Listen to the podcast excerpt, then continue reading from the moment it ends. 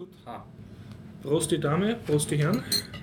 Prost. Yoga-Hosers, Alter. Prost. Mhm. Mhm. Mhm. Come on. Ja.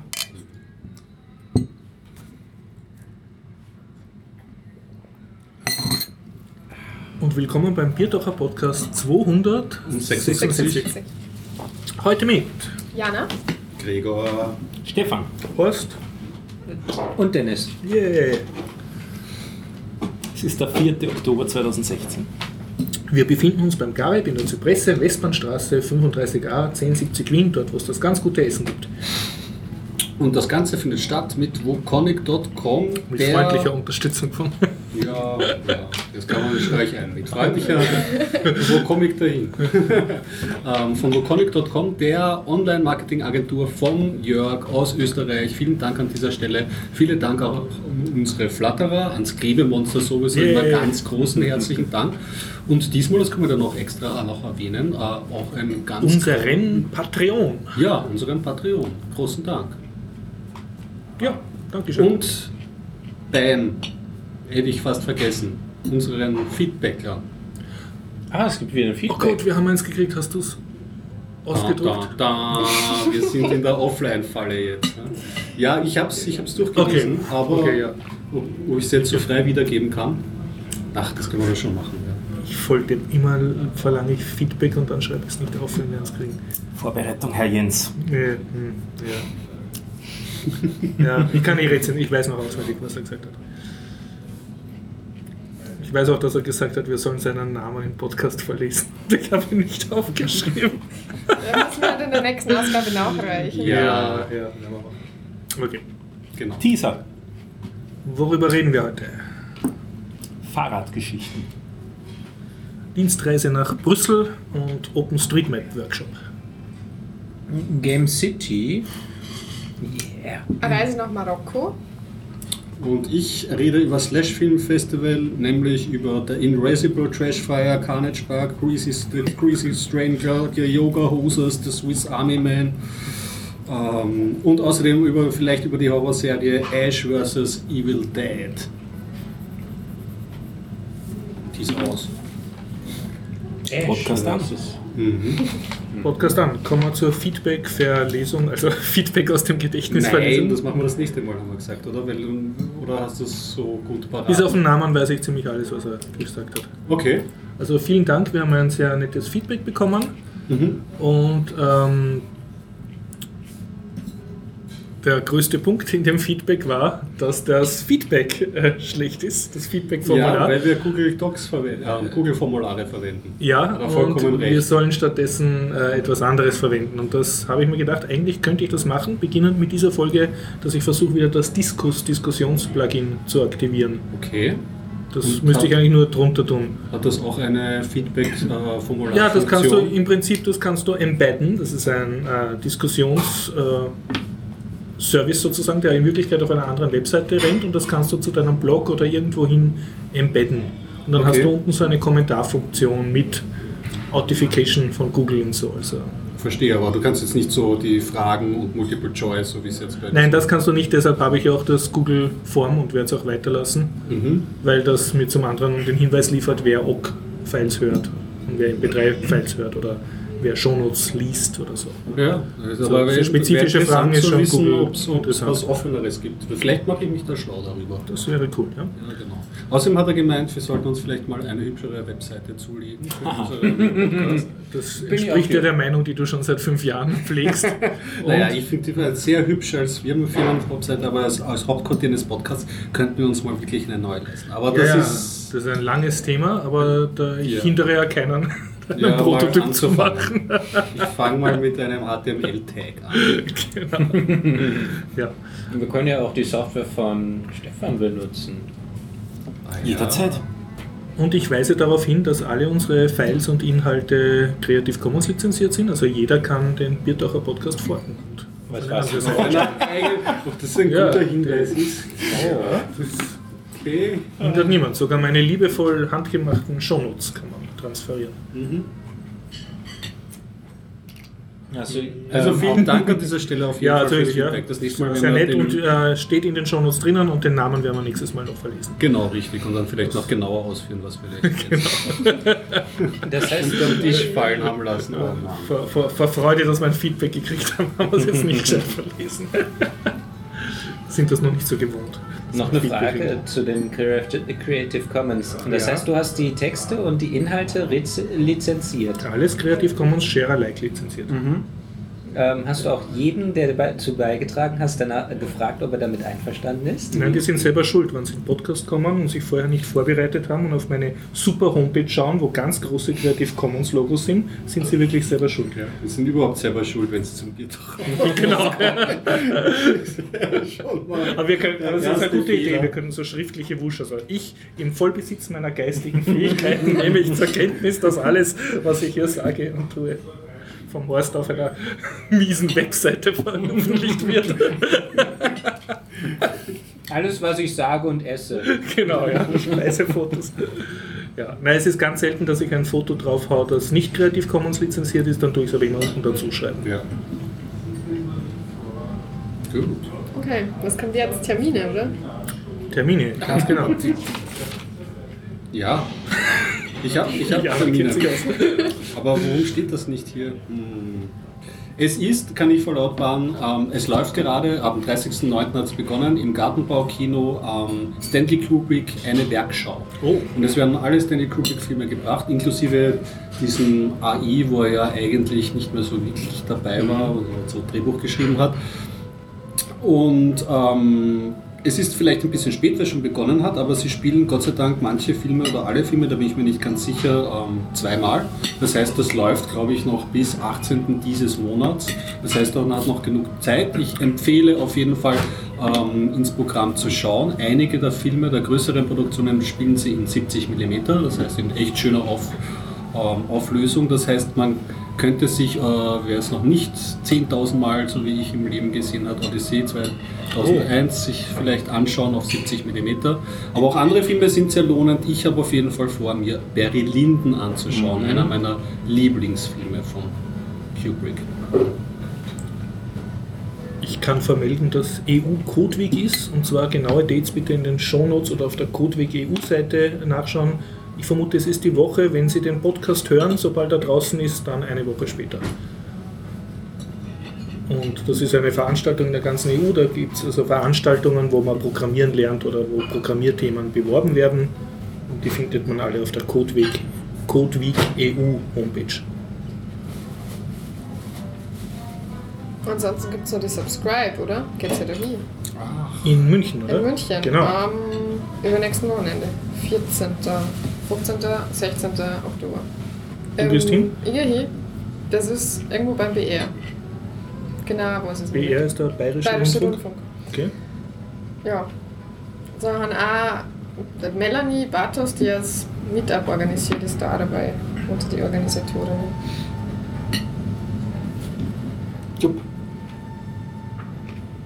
Termine fertig? Denke schon. Es gibt ja kein Friday Night Skating mehr. Oh ja, das ist eigentlich auch erwähnenswert. Das gibt es jetzt Ja. nicht mehr. Ja, für dieses Jahr. Weil zu kalt. ja, also es geht nur bis Zu dunkel. September. Mhm. Und Ende September war die letzte Ausfahrt. Mhm. Ich war dabei. Und ja, viele andere Menschen auch. Ja. Also, ich glaube so 2000 Menschen. Also einer der größeren Ansammlungen war das äh, letzten Freitag nochmal. Ja, wenn wir schon bei Terminen sind, die nicht mehr sind, das ist das Slash-Filmfest ist Festival nicht ist- mehr. ist nicht mehr. Es So gibt keine. Horrorfilme mehr. Ja, ja ich, was mache ich jetzt? Jetzt in den Kryotank und lass mich wieder auftauchen. Wir, wir rufen auf zu einer äh, Beschäftigungsvorschläge für Gregor. Ja, bitte. Wobei am Donnerstag ist die Premiere von einem Hoffmannsthal-Stück, fällt mir gerade ein. Der Schwierige. Aha, schaust du In- hin? Schaust du das an? Ich habe Karten für äh, die Premiere. In welchem Theater spielen sie das? Hm, Ich glaube, Josefstadt war das. Oh, schön. Wenn wir bei Terminen sind, äh, zu, am 26. Dezember 2016 bis, glaube ich, 30. Es findet der Chaos Communication Kongress, der 33. statt. Ach ja. Und ich habe ein Ticket. Ach, Gibt's schon? Ja, es ist jetzt dieser Vorverkauf. Das heißt, wenn man würdig genug ist, kriegt man eine E-Mail von einem Freund, der dann sagt, schnell, hier kriegst du einen Code, damit kannst du dir jetzt noch ein Ticket sichern. Mhm. Diese E-Mails wandern derzeit gerade herum. Okay. Und nachdem dann die Elite, wie ich zum Beispiel, die diese, dieser Liste sind, die. Tickets gekauft hat, dann startet der offizielle Vorverkauf, wo einfach äh, es darauf ankommt, dass man so schnell wie möglich klickt Mhm. und sich ein Ticket sichert. Und du bist fix dabei und freust dich schon. Bin jetzt fix dabei, habe aber meinen Code, meinen Wuscher-Code schon wem anderen schicken müssen. Aber Okay, also du bist nicht ich nehme Bestellungen für 2017 entgegen. Hamburg? Bestechungen, ja. Hast du Hamburg, auch ja. schon Unterbringung und so? Aber das Ja, das Einzige, was ich noch checken muss, mu- ist der Flug. Du Ja. Wahnsinn. Das ist ja, Ja, ich- schon. Ich habe das voll social engineert. Ich, ich habe mich bei anderen Leuten eingeschleimt, die das total perfekt können und habe gesagt, bitte, bitte, nutzt mich auch mit. Wollen wir noch ein bisschen dämpfen? Ja, Hast du schon einen Talk eingereicht? Na, Jetzt bin ich enttäuscht. vielleicht mache ich einen Lightning Talk. Ich muss erst schauen, ob ich ein würdiges Publikum finde. Und ein Thema. Ja, ich habe eingereicht. wirklich. Du hast einen Talk? Ich habe einen Talk eingereicht. Das heißt aber nicht, dass das heißt du- überhaupt nichts. Mhm. Musst du dann trotzdem zahlen für den Kongress? Wenn er genommen würde, dann nicht. Wobei das Hast ist die Frage. Ticket zu viel? Das könntest du ja dann. Wobei die Frage ist, wie das ganze Chaos dann aufgelöst wird. Aber das wird eh noch ziemliches Chaos werden, glaube ich, diese Geschichte. Also die Hälfte der Tickets wird jetzt auf die Art und Weise über die Vouchers vergeben. Und es erzeugt schon ziemliches, ziemliche Unzufriedenheit, weil es auch halt ähm, die, die Randbedingungen waren die, ähm, die ähm, Verein, Subvereine und, und ähm, verwandte Vereine vom Chaos Communication RFAs. Kongress, RFAs, aber nicht nur, sondern auch andere äh, haben äh, Gutscheine bekommen, teilweise welche, die äh, beliebig weiter übertragbar sind in dem Sinn, wenn da einer einen, einen Code eingelöst hat und die Zahlung eingegangen ist, dann generiert sich ein neuer Code und der neue Code ist dann sozusagen für den nächsten verwendbar. Das heißt, man weiß nicht, wie schnell das geht, weil das hängt im Endeffekt davon ab, wie schnell die SEPA-Zahlungen funktionieren, das internationale sind und so. Das ist die eine Art Gutscheine. Die andere Art Gutscheine sind all diejenigen, die entweder einen Talk gehalten haben oder die äh, Engel waren.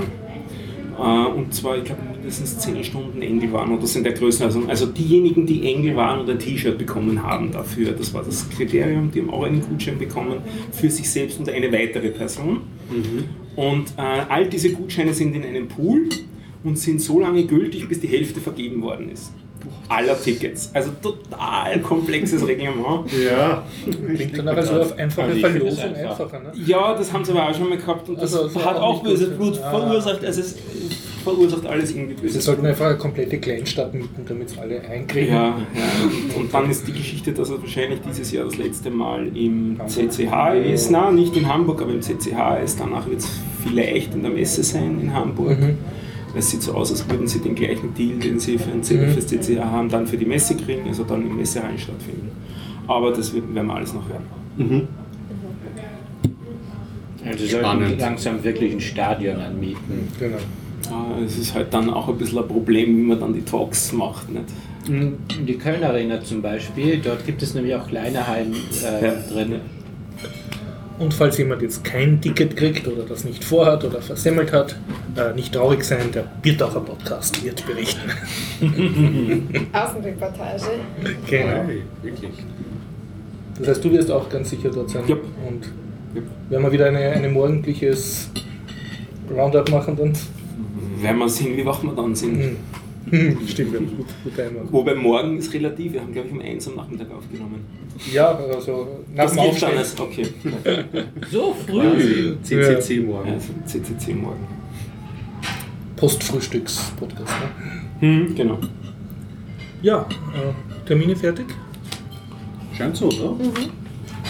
Vermutlich Gut. Überhaupt keine.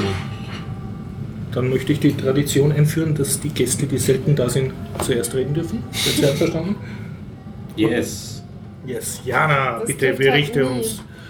Ja, gut, was berichte Du warst denn? in fremden Ländern. Ich war in Ja, fremden ja Ländern, ja. Und ganz wichtig, äh, Spannend. du hast ja eine andere Frisur jetzt. Also, weltbewegende so Neuigkeiten. Ja. weltbewegend, ein bisschen kürzere Haare, aber das hat nicht mit meiner Reise zum Tor und auch nicht mit sonst irgendwas, sondern einfach müssen. Ähm, ja, ich war in Marokko und Ja, es ist natürlich ein fremdes Land, aber so fremd ist es nicht. Ich habe ja da mal 14 Monate verbracht, also von Juli 2014 weg. Und quasi genau ein Jahr später, nachdem ich wieder zurückgekommen bin aus Marokko, habe ich nochmal zwei Wochen dort Urlaub gemacht und halt meine ganzen Freunde, Freundinnen besucht und noch ein bisschen rumgereist. Und das Besondere war, dass am 12. September, also während der Zeit, wo ich eh dort war, ähm, Eid al-Kabir war. Also das Opferfest heißt es Ah, auf Deutsch. Eid al-Kabir heißt einfach nur das große Fest. Und das ist ja von der Wichtigkeit ungefähr so wie Weihnachten bei uns. Also alle, alle Leute fahren zu einer Familie und es kommt zu einem totalen Verkehrschaos und so. Und es tut auch keiner irgendwas, alle Geschäfte haben zu. Ähm, was echt selten ist in Marokko, dass wirklich kein einziges Geschäft aufhat, nicht immer irgendwelche kleinen Eck-Tante-Emma-Läden. Und jede Familie, die es sich leisten kann, ähm, schlachtet ein Schaf. Okay. Und das ist ja ähm, in Anlehnung an die Geschichte, wo. Wer war das? Abraham. Ja, Abraham, Ibrahim ähm, in- im Koran hat ja seinen Sohn opfern wollen und das hat er nicht da, weil, ja, keine Ahnung, ähm, die Geschichte halt. Das ist auch in der Bibel. Es es steht auch in der Bibel, es steht da ähnlich im Von des Koran. Isaac, glaube ich. Und deswegen ähm, wird halt immer ein Schaf geopfert. Also man feiert eigentlich, dass die Christentum und der Islam keine Menschenopfer macht. Ja, Im Gegensatz so, zur, zu dem Phönizer-Kult, der dort war und wo das üblich war. Ja, und das war ziemlich krass, weil ich war, ich war schon zweimal während Eid Kabir in Marokko, Mhm. weil ich ja da so lange gewohnt habe, aber ich war noch nie wirklich zu dem Fest eingeladen, also da wirklich Jetzt- dabei. Warst du eingeladen? Ich war eingeladen, ja, das war schon ein bisschen komisch, weil schon im Vorhinein, genau wie in Weihnachten bei uns auch, alle werden ganz wahnsinnig äh, wegen irgendwelche Geschenke kaufen. äh, Also ist auch diese Geschenkspflicht. Ja, nein, eigentlich nicht, aber man seinen Kindern schenken halt neues Mhm, Gewand mhm, und ja, also es ist ziemlich interessant. Vor allem ähm, die ganzen Schafe, die da verkauft werden, auch in die Städte schlacht ja jeder ein Schaf. Also wirklich diese berühmte Hinterhofschlachtung, wo jeder dann ja, also schlachtet. das, dazu komme ich gleich, Also. weil du in die vorher noch, ich bin vorher ein bisschen rumgereist mit drei Freundinnen Mhm. mit dem Bus, haben wir in den Norden gefahren. Und auf der Rückfahrt sind mehrere Schafe und Ziegen im Gepäckraum vom Bus mit uns so. mitgereist. Und auf, waren dafür so auf dem. Busbahnhof waren wirklich ziemlich viele Schafe ja, unterwegs. Das war relativ lustig um zum Schauen, aber auch ziemlich dreckig. Ja, und ähm, ich war von meiner Freundin eingeladen, habe mich voll gefreut, dass mich äh, die dazu eingeladen hat, weil es ist ja doch ein Familienfest. Und ja, die haben ein Schaf geschlachtet. Und äh, wie, äh, also ich war da mit nur zwei europäischen Freundinnen, also wir waren mal zu dritt bei einer marokkanischen Familie eingeladen, wir kennen uns alle drei recht gut, deswegen war das jetzt nicht weiter komisch. Aber wir drei waren wir alle noch nie bei einer Schlachtung dabei. Mhm. Und dann habt ihr das Schaf aus ihrem Gatter genommen und einfach in einem Treppenhaus, also ein Großstadttreppenhaus in Rabat, Mhm. Okay. geschlachtet. Die haben einfach das Schaf nochmal in der Kehle durchgeschnitten Mhm. und dann halt ausblenden lassen und das das war Blut ist das. Stiegenhaus runtergelaufen da? Ja, oder? so ungefähr. Und dann ist sie geflutet und Ah, Schon aufgewaschen nachher. ja, natürlich. Okay. Es hat ein bisschen ausgestellt, dass, ja, es ist wer abgestochen worden, es ist ja auch Mhm. scharf geschlagen. Man Mhm. hat so Blutspritz an der Wand und so, das war ziemlich krass. Hast du. Fotos gemacht? Ja, ja, ich habe Fotos gemacht. Herrlich. Ja, und dann ist ja das Fest. Aber von dem Zeitpunkt, wo das Scharf geschlachtet ist, kann man so lange Schaffleisch essen, bis es weg ist. Und das ist wirklich fein zum Frühstück und Ja. zum Mittagessen und zum Abendessen und in der Nacht und zum Frühstück und zum Mittagessen. aber Aber was ich, bin, ich bin ja eigentlich Vegetarier. Aber nachdem ich da eingeladen worden bin, habe ich ja nicht Nein sagen können, weil die besten Stücke kriegen immer die Gäste, Gästinnen. Ah. Und ja, so habe ich ziemlich viel Fleisch gegessen. Und was ist das beste Fleisch am Schaf? Also als allererstes werden die ganzen Innereien gegessen in der Tagine, das habe ich nicht sonderlich gut gefunden. Also es, also war so Lunge und Leber und weiß ich nicht was, einfach in einem Eintopf gekocht. Ah, gut. Oh, muss man mögen, Mit alleine so halt. ähm, eigentlich die Zitronen, die es in Marokko eh oft gibt, das habe ich nicht sonderlich lecker gefunden.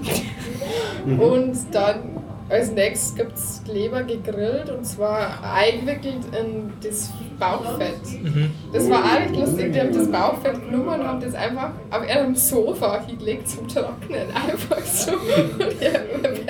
Bei da drauf. Das Also man hat echt Nahkontakt zu diesem ganzen Schafthema. Das ist Ja, ja, und nur dazu wird das Schaf, bis dann zerschnitten ist, ja im Türrahmen aufgehängt. Also da ist den ganzen Tag. Lass mich mal bitte vorbei. Mäh. dass, dass keine Gäste mehr reinkommen. Also. Ja, also es war wirklich interessant, da mal dabei gewesen zu sein. Und Und die Leute sind dann gut drauf wegen dem Fest? Oder so wie bei uns zu Weihnachten, dass die ganzen Familienkrisen dann ausbrechen? Nein, eigentlich nicht. Also ich habe jedenfalls keine Familienkrisen Hm. mitgekriegt, aber es ist halt, also ich finde es relativ vergleichbar, wie bei uns Feiertag. Man isst ziemlich viel, man hängt den ganzen Tag mit seiner Familie rum und Mhm. vielleicht schaut man ein bisschen Fernsehen, wenn man sonst zu müde für das andere ist. Klingt von Und Bescherung ist dann vorm Essen oder gibt es überhaupt so eine Bescherung? Dass man Nein, es gibt keine Bescherung. Eigentlich ist die Hauptsache das Essen Mhm. und das selbstgeschlachtete Schaf. Und das Schaffell wird dann auch noch verwendet? Ähm, das kommt drauf an, also das war ziemlich seltsam für mich in den nächsten, also die zwei Tage nach dem Eid, haben überall auf dem Straßen, am Straßenrand irgendwelche Schaffelle, Schafköpfe, Beine, was auch immer rumliegen. Aber mir ist gesagt worden, dass die aufgesammelt werden von irgendwelchen Leuten, die halt dann da Lieder draus machen oder was auch immer. Mhm. Aber erstmal links rum und das ist schon ein komisch. Also ich habe jetzt gerade gut gegessen und habe Appetit bekommen. Aufs Schaf. Auf, ja, Innereien. Du hast aber nicht nur der Schlachtung zugeschaut. Ne? Mhm. Nee, leider nicht. Ja, das, wir, wir verstecken das ja eigentlich nur vor uns. Ja. Ne? Und Ja. kriegen es dann im, ich wollte fast sagen im Super. Tetrapack, sondern Genau, halt ja. im eng, Ja. eingeschweißt und möglichst nicht mehr erkennbar, was das eigentlich ursprünglich ist, damit das nicht davor, weiß nicht, graust oder sonstiges. Nicht? Ja, also Ja. ich finde, wenn man Fleisch isst, sollte man auch ertragen können, wenn er Ja. nicht geschlachtet wird. Ja, das stimmt. Ich war letztens über mich selber ganz schockiert. Ich habe mir eigentlich nie die Frage gestellt, bei diesem Zellophan abgepackten Händelfleisch, ob da auch mal ein Hahn darunter ist. Und jetzt habe ich mal jemanden gefragt, der, sich, ähm, der da näher an dem Bauernhof dran ist. Und ja, es kann vorkommen, dass man auch mal einen Hahn isst. Ist das Fleisch ein bisschen anders, aber merkt man eigentlich nicht. Naja, nur so eine, so eine Randnotiz. Okay. Wie lange wie lang, wie lang feiert man das dann? Äh, ist das ein, ein, ein Abend und Ja. nächsten Tag oder geht das über mehrere Tage? Nein, es ist eigentlich der Vorabend. Am Vorabend geht es unglaublich zu auf die Straßen. Nur. Also wir waren da glaube ich leicht bis Mitternacht draußen, weil alle Straßenstände und so aufgehabt haben und alles mögliche, was halt so auf marokkanischen Märkten Das ist bevor es die Schafe schlachten. Genau, am ja. Vorabend vom Mhm. Edelkabir und dann am Edelkabir selbst, am Vormittag, werden halt nacheinander die Schafe Mhm. geschlachtet. Das ist war wirklich witzig zum Anschauen, dass das war so ein Gatter in dem, Mhm. äh, in dem Wohnkomplex, wo halt normalerweise die Fahrradl eingesperrt sind, was so, so ein Radl-Dings. Und Ja. da waren halt, weiß nicht, zehn Schafe drin oder so. Und irgendwie sind es immer, immer weniger geworden und Mhm. jeder hat halt sein, sein Schaf geschlachtet. Ja. Ja, und für dich war es ja das zweite Mal jetzt Marokko, gell? nach deiner ersten. Ja, nein, es ist eigentlich das dritte Mal, dass ich in Marokko bin. Okay. Aber ähm, ja, also ich war hauptsächlich da, wo ich eh schon war. Ich bin ein bisschen rumgereist. Ich war in Tetuan, das ist im Norden, neben Tanja, und in Martil, das ist am Mittelmeer. Und in Aksha, da sind ziemlich große Wasserfälle, aber zu denen muss man ungefähr vier oder fünf Stunden wandern und so viel Zeit haben wir nicht gehabt, also sind wir nur ein bisschen so bei dem Gebirgsgeplätscher rumgestiegen. Und es war ganz heiß, es hat bestimmt so 35 Grad aufwärts gehabt, also vielleicht ist es nicht so klug in der prallen Sonne so lang zu wandern. Im September ist es halt echt nur warm in Marokko. Und dann war ich auf Schauen, das ist bekannt als die blaue Stadt im Riffgebirge, äh, wo nur dazu bekannt ist dafür, dass unglaublich viel äh, Gras da erbaut wird. Also unglaublich viel, du, ja, unglaublich viel da.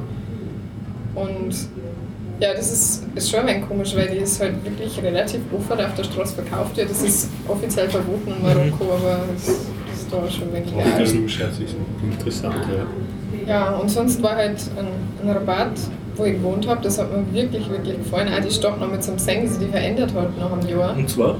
Äh, Rabatt, die Hauptstadt. Und Ja, wie hat also, Ja, es war, ähm, die haben ein großes ähm, Stadterneuerungsprojekt auch gleich zu dem Zeitpunkt, wo ich davon weggegangen bin. Das heißt irgendwie äh, La Capitale Ville Lumière oder so, also Stadt des Lichts, Hauptstadt Rabat. Und die haben ganz viele große Straßen reingemacht und ähm, vor allem die, die Promenade entlang am Atlantik, die war eher Mhm. so ja, Müllhaufen und nicht wirklich schön, haben es Mhm. komplett neu gemacht und glaube, die bauen da jetzt auch noch Cafés hier und sie planen. Wird, wird da schon flaniert? Oder? Ja, Mhm. da kann man echt schön flanieren. Das ist wirklich schön entlang zum Spazieren. Da kannst du bestimmt drei, vier Kilometer entlang an der Uferpromenade vom Atlantik gehen. Und ah, das Street Art Festival, was es ist, ähm, das hat es, als ich dort war, 2015 das erste Mal gegeben, wo es Mhm. halt irgendwelche furchtbar hässlichen Häuserfassaden mit schöner Street Art bemalt haben, hat es diese wieder gegeben. Es gibt quasi noch viel mehr Mhm. echt Ah, coole, coole Street Art Dinger, ganz, ganz große, einfach richtig große Hochhäuser. Ja. Aber sonst, Rabat ist ein bisschen verschrien als die Stadt, in der nie was passiert, die so langweilig ist. Und, weil es ist halt Hauptstadt und da gibt es eigentlich nur Botschaften und Konsulate und natürlich gibt es ein kulturelles Leben, aber verglichen mit Casablanca, das 100 Mhm. Kilometer daneben ist, ist es halt nichts.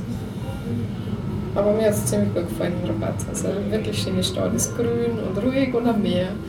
Ein bisschen wie Wien, nur ohne. nur, ja. Mit plus mehr, das ist Und nettere. Menschen. Ich weiß nicht, das sage ich jetzt nicht so. ich fühle mich in Wien schon ganz wohl. Ah ja, nur was ist mir aufgefallen, das hätte ich beinahe vergessen, gut, dass ich einen Notizzettel habe. Ähm, seit Juli gibt es eine, eine Kampagne, die heißt Zero Mika, also null Plastiktüte. Ah. Und es gibt wirklich keine Plastiktüten mehr in Oh. Marokko. Das hat mich total schockiert, weil als ich da gewohnt habe, ich bin zu jedem Laden immer hingegangen und habe gesagt, nein, ich habe da meine Papiertüte Mhm. oder meine Stofftüte, gibt es noch Mhm. bitte keine Plastiktüten.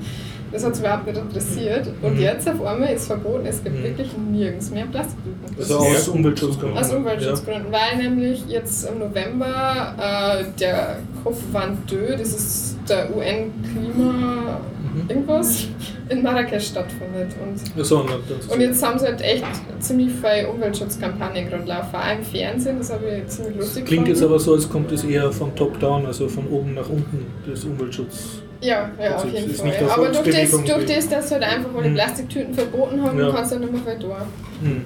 Aber das ist eigentlich ganz gut, weil Plastiktüten gibt es echt viel und es Mhm. wird auch total viel Müll am Boden geschmissen. Mhm. Und jetzt gibt es auch ganz viel mehr Mülleimer auf, auf die Straßen, also man kann seine Sachen auch wirklich echt wegschmeißen und muss nicht mit dem nächsten Gramm da. Und es wird auch wirklich offensiv dafür geworben, besser auf die Umwelt aufzupassen. Mhm. Also es gibt ganz viele Plakate und Sticker und so und auch im Fernsehen, die berühmteste Fernsehköchin, die hat ganz lange Werbespots, so drei, vier Mhm. Minuten lang, wo es erklärt, wie cool das eigentlich ist, mit einem Korb auf den Markt zu gehen oder so. Das Ich bin Sackerl. ja, nicht, Mhm. nicht mit einer Plastiktüte Mhm. wieder haben. Und das ist eigentlich schon ganz lustig, wie die irgendwie so didaktisch versuchen, der Bevölkerung beizubringen, auf nachhaltigeres umzusteigen. Ja. Jetzt habe ich ganz schön viel geredet. Und du hast eine Podcast-Episode aufgenommen. Oh ja, das hätte ich beinahe vergessen. Ich habe einen, Freund von mir, der ist ein Marokkaner, der lernt schon länger Deutsch. Äh, den habe ich gebeten, äh, mir sein Lieblingsplätzchen von Rabat zu zahlen. Und es ist dann leider, was heißt leider, es ist dann ein Spaziergang raus geworden. Also wir sind mal entlang der belebtesten ähm, Zug, also Medina Mhm. Altstadtstraße entlang spaziert und dann in einen ziemlich schönen Garten. Und ich hoffe, ich kann das ganz bald mal selbst hören und zusammenschneiden und bald veröffentlichen, damit ihr das auch hören könnt. Yeah. Sehr cool. Ja, So viel aus Marokko. ja jetzt seid weiter. Dann gehen wir von Marokko direkt nach Japan. Ich werde jetzt nämlich Japan. immer, ich, ähm, ich werde mich jetzt immer dazwischen grätschen. Ich habe sieben Filme. Ja. Du musst Ja, also ich muss das unterbringen. Ich werde das jetzt straff halten, die einzelnen Filme und einfach immer nur so zwischendroppen. Weil der, und das auch chronologisch, den ersten Film, den ich die Woche nämlich gesehen habe am Slash Filmfest, war ein japanischer Mystery-Horror-Film aus dem Jahr 2015 namens The Inerasable, das Unauslöschbare. Ja. Ähm, regiert geführt ein Yoshihiro Nak äh, Nakamura. Und ähm, kurz erzählt, worum geht's? Es geht um eine ähm, Horrorgeschichtenautorin, die so ähm, Einsendungen von Lesern annimmt und die erzählen ihnen in ihren Leserbriefen Horrorgeschichten und sie verarbeitet das weiter und ähm, veröffentlicht das. Und da stößt sie auf ähm, eine Leserin, ähm, eine junge Frau, die, glaube ich, studiert und in einer kleinen Wohnung ähm, ähm, ähm, wohnt und dort ähm, äh, auf folgende Geschichte trifft. Immer wenn sie, also es ist eine, eine ganz kleine Wohnung, eine Zwei-Zimmer-Wohnung und das eine ist das Schlafzimmer, das andere ist ihr Arbeitszimmer und wenn sie nicht ins Schlafzimmer reinschaut und am Abend vor sich hinwerkelt, dann hört sie so Geräusche, als würde jemand über den Boden wischen. Ja? Und äh, das löst sich nicht auf und äh, sie bleibt mit dieser jungen Frau, die Horrorautorin, irgendwie in Kontakt und äh, irgendwie verstärkt sich dieser Kontakt aus und sie gehen dieser Geschichte auf den Grund, was dahinter steckt. Ja? Und so kommen sie drauf, dass sich ähm, zwar nicht in dieser Wohnung, aber ähm, auf dem Grundstück ähm, hat sich mal eine Frau beses- ähm, ähm, befunden, die sich erhängt hat. Und dieses Wischgeräusch ist so der wischende Kimono von links nach rechts. Ja. Das ist so eine Geschichte. Nicht umsonst ist es ein Horror-Mystery-Film angeschrieben, weil es eigentlich eine relativ fein gespinnte, gespenster, unheimliche Geschichte ist, aber jetzt keine ähm, wirklicher Horrorfilm in, im, im klassischen Sinne, dass du jetzt laufend ähm, Schockmomente hast. Ja? Ja? Ah, umsetzen. Okay. Ich wollte jetzt nichts sagen. Oh je. eigentlich. Ja, das machen wir. So, Ich kommentiere das gerne. selber selber auf der Aufnahme Genau. Ja, ich setze mich gerade rum, weil Der Dreh von dem Film den, den Kinoma sieht man dann oder der wischt unsichtbar? Was ist? Nein, man sieht die Frau und so. äh, das wischt, aber das, das, das sieht man nur. Okay. Aber das ist nur eine Geschichte. Ja? Sie Ah. recherchieren, dass das, ähm, warum sich die Frau umgebracht Mhm. hat und dass es davor schon irgendwie eine Familie gegeben hat, wo anscheinend Kinder abgetrieben wurden und dass es da noch viel mehr Unglück Mhm. gegeben hat. Ja?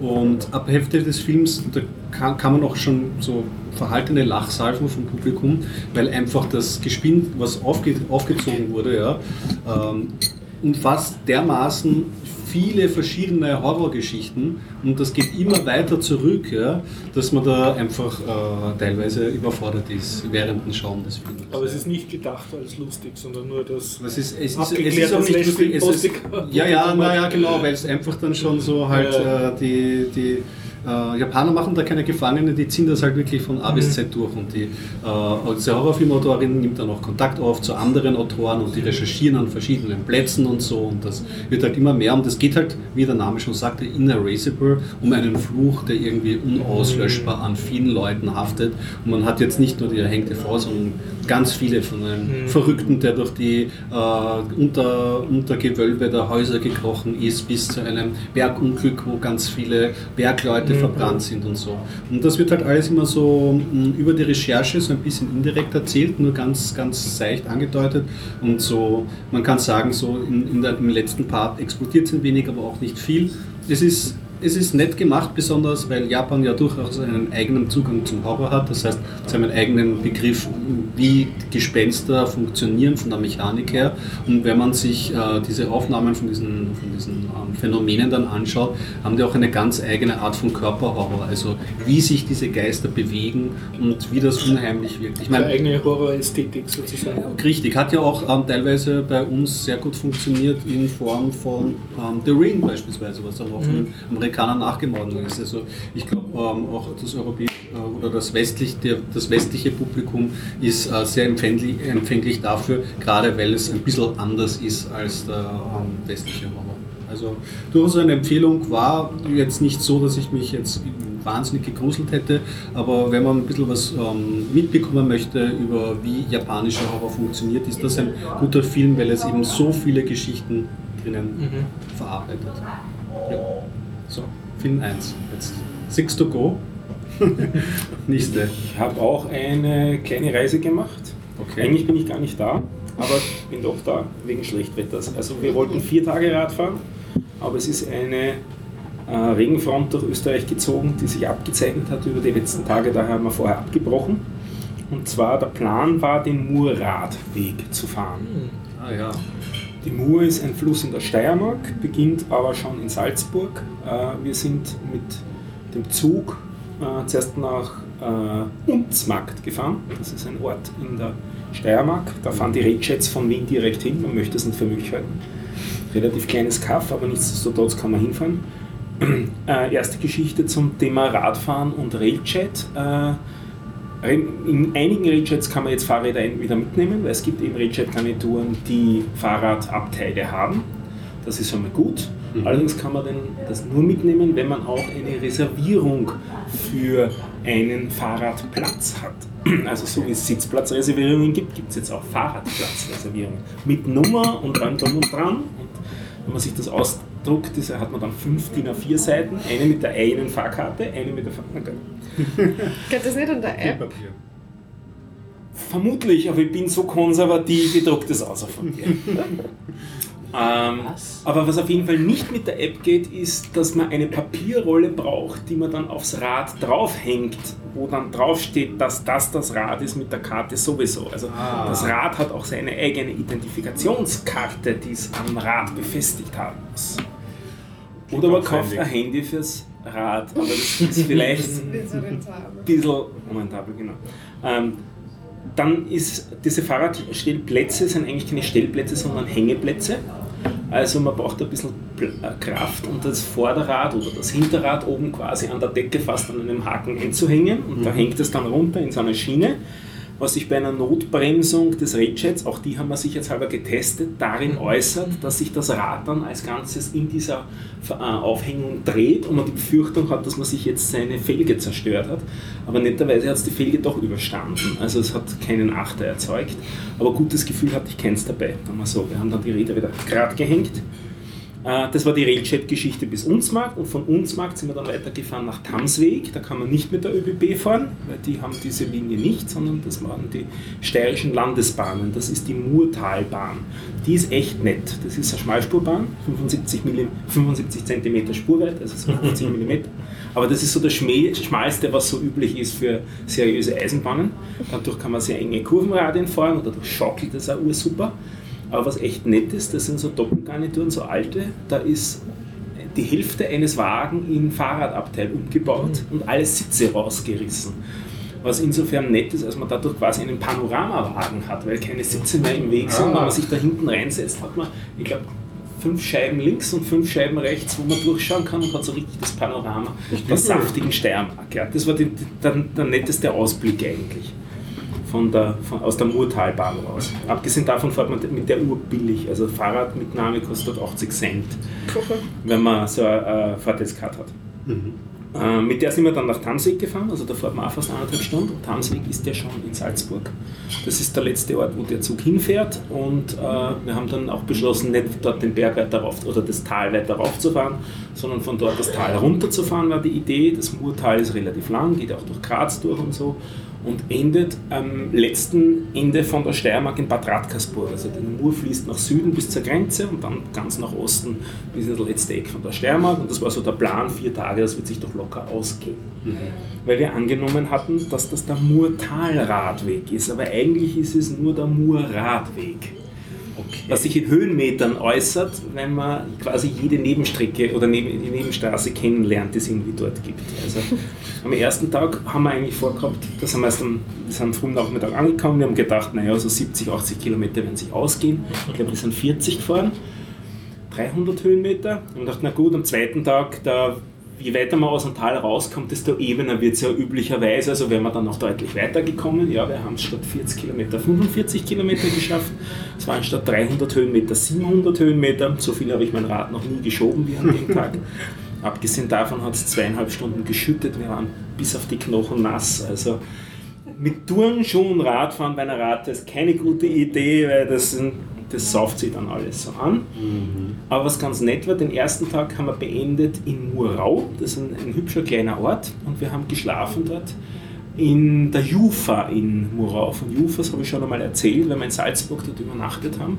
Das ist jetzt eine Kette von so Franchise-Hotels. Äh, klingt ein bisschen so nach Jugendherberge, ist es aber nicht. Äh, es ist einfach ein, eine, ich würde sagen, moderne Art Hotel ähm, mit, mit eben ein, ein Franchise-System, das in Morau, ich glaube, fünf oder sechs Häuser haben die dort übernommen, alle auf einem Platz, was sehr hübsch ist. Und äh, in einem der Häuser betreibt die Jufa auch gleichzeitig das Kino, was für den nächsten Filmplatz gäbe. Du solltest jetzt den nächsten Film Ja, hoppla, die Überleitung. Ach, Total ich war nicht so unvorbereitet. fasziniert, ja. Hat nicht funktioniert. Na, das mit der Überleitung, das. Gut das aufstehen. Ja, Trashfire ist der nächste Film. Ähm, einen, ein, ein, ein Horror-Familien-Beziehungsdrama ähm, USA 2016. Äh, diesmal hat Richard Bates Jr. Regie geführt. Bates, ein bisschen wie Psycho. Und ähm, worum geht es in diesem Film? In dem Film geht es um einen ähm, jungen Webdesigner, der so autistische Züge hat. Also er hat irgendwie, ist er sehr direkt zu allen Leuten, sagt ihnen so direkt die Meinung und ähm, hat eine relativ komplizierte äh, Kindheit gehabt. Seine Eltern hatten, waren schon so, also seine Großmutter sehr religiös und seine äh, Eltern sind in einem Feuer umgekommen, das er ähm, äh, aus, ausgelöst hat, unabsichtlich. Er hat irgendwie so einen Gastank in den Keller getan, der ist in die Luft gegangen. Die Eltern sind verbrannt, die Schwester wurde sehr schwer ver verletzt ja, und er lässt diese verbrannte, ähm, sehr stark verletzte Schwester nach dem Krankenhausaufenthalt bei der Großmutter, die lebt bei der Großmutter und er hat eben eine Beziehung zu einer, ähm, zu einer Frau, die gerade so am Wackeln ist, weil sie eben auch diese ähm, vielen Eigenarten von, von, von diesem ähm, Webdesigner irgendwie nicht leicht aushält. Ähm, noch dazu ist, es, ist er polemisch, außerdem ähm, hat er Probleme, weil er epileptische Anfälle bekommt, also es ist alles nicht sehr einfach. Eines Tages ähm, ist die Freundin aber schwanger und er bekommt irgendwie so Vatergefühle und sagt, so, jetzt möchte ich mich zusammenreißen, ähm, ich werde mich ändern und ähm, er scheint sich auch zu bemühen jetzt in der Beziehung. Mm, sie sagt, ja, das ist alles in Ordnung, ähm, aber ich würde gerne deine Familie kennenlernen. Und da verwehrt er sich dagegen, das ist die Großmutter und die Schwester. Das ist nein, mit denen ähm, vertrage ich mich nicht, da kann ich jetzt nicht hinweisen. Lass, lässt sich dann von der Freundin über, überreden und da beginnt dann eigentlich so ähm, der dramatischere Teil des Films ähm, und das Verlauf, weil sie reisen dann dorthin, die wohnen in einem Haus, die Schwester sperrt sich eigentlich immer in ihrem Zimmer ein mhm. und die äh, die Großmutter ist, wie man so sagt, eine wirkliche Bissgurne. Also die lässt kein gutes Haar, macht die ähm, Schwiegertochter in Spee und ihr Spee in ihren Enkel, also, und, also nicht ihren Enkel, aber die, die Schwiegertochter und das Pärchen generell fertig, mhm. ähm, widmet sich ihren religiösen Tätigkeiten und ist wirklich unausstehlich. Ja. Mhm. Nicht nur unausstehlich, sondern auch hat auch durchaus mörderische Tendenzen, diese mhm. alte Dame. Und man muss sagen, das ist auch einer der großen Pluspunkte, dass ähm, die Rollen, also der, erstens der Webdesigner spielt sehr gut, also der zieht seine Rolle ähm, sehr gut durch und ähm, diese Großmutter, die wirklich so unsympathisch, hartherzig und wirklich gemein und fies spielt,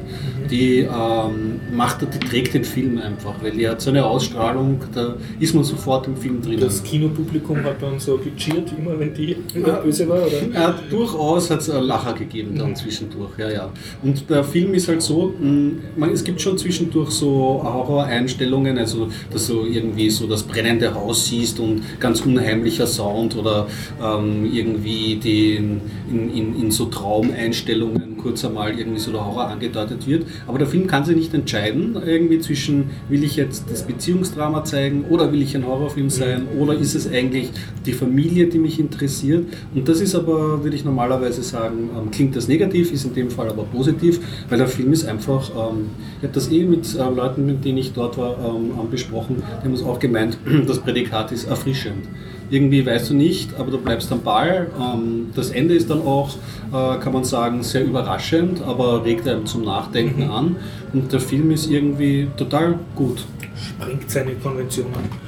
Ja, also lässt sich auf keine wirklich ein, zitiert aber trotzdem viel aus mhm. vielen diesen Konventionen, spielt natürlich auch mit der Erwartungshaltung des Zuschauers na, war wirklich äh, ein, einer der fluffigsten Filme, die ich am. am Fluffig. Ja, ja, das war so richtig. Fluffiger japanischer also, ja, ähm, Der war aus Amerika, aber der war, äh, Amerika, war richtig ja. so. Ähm, das war auch so an der Zeit der Film des Abends und da war man so drinnen und du bist rausgegangen und hat mir so richtig gesagt, ha, und jetzt auf den dritten freue ich mich, jetzt bin ich in Fahrt. das war gut. So. Dann übernehme ich wieder. Ja, gern. Wir gehen raus aus dem, genau. aus dem Kino in Morau und fahren ja. weiter mit dem Rad.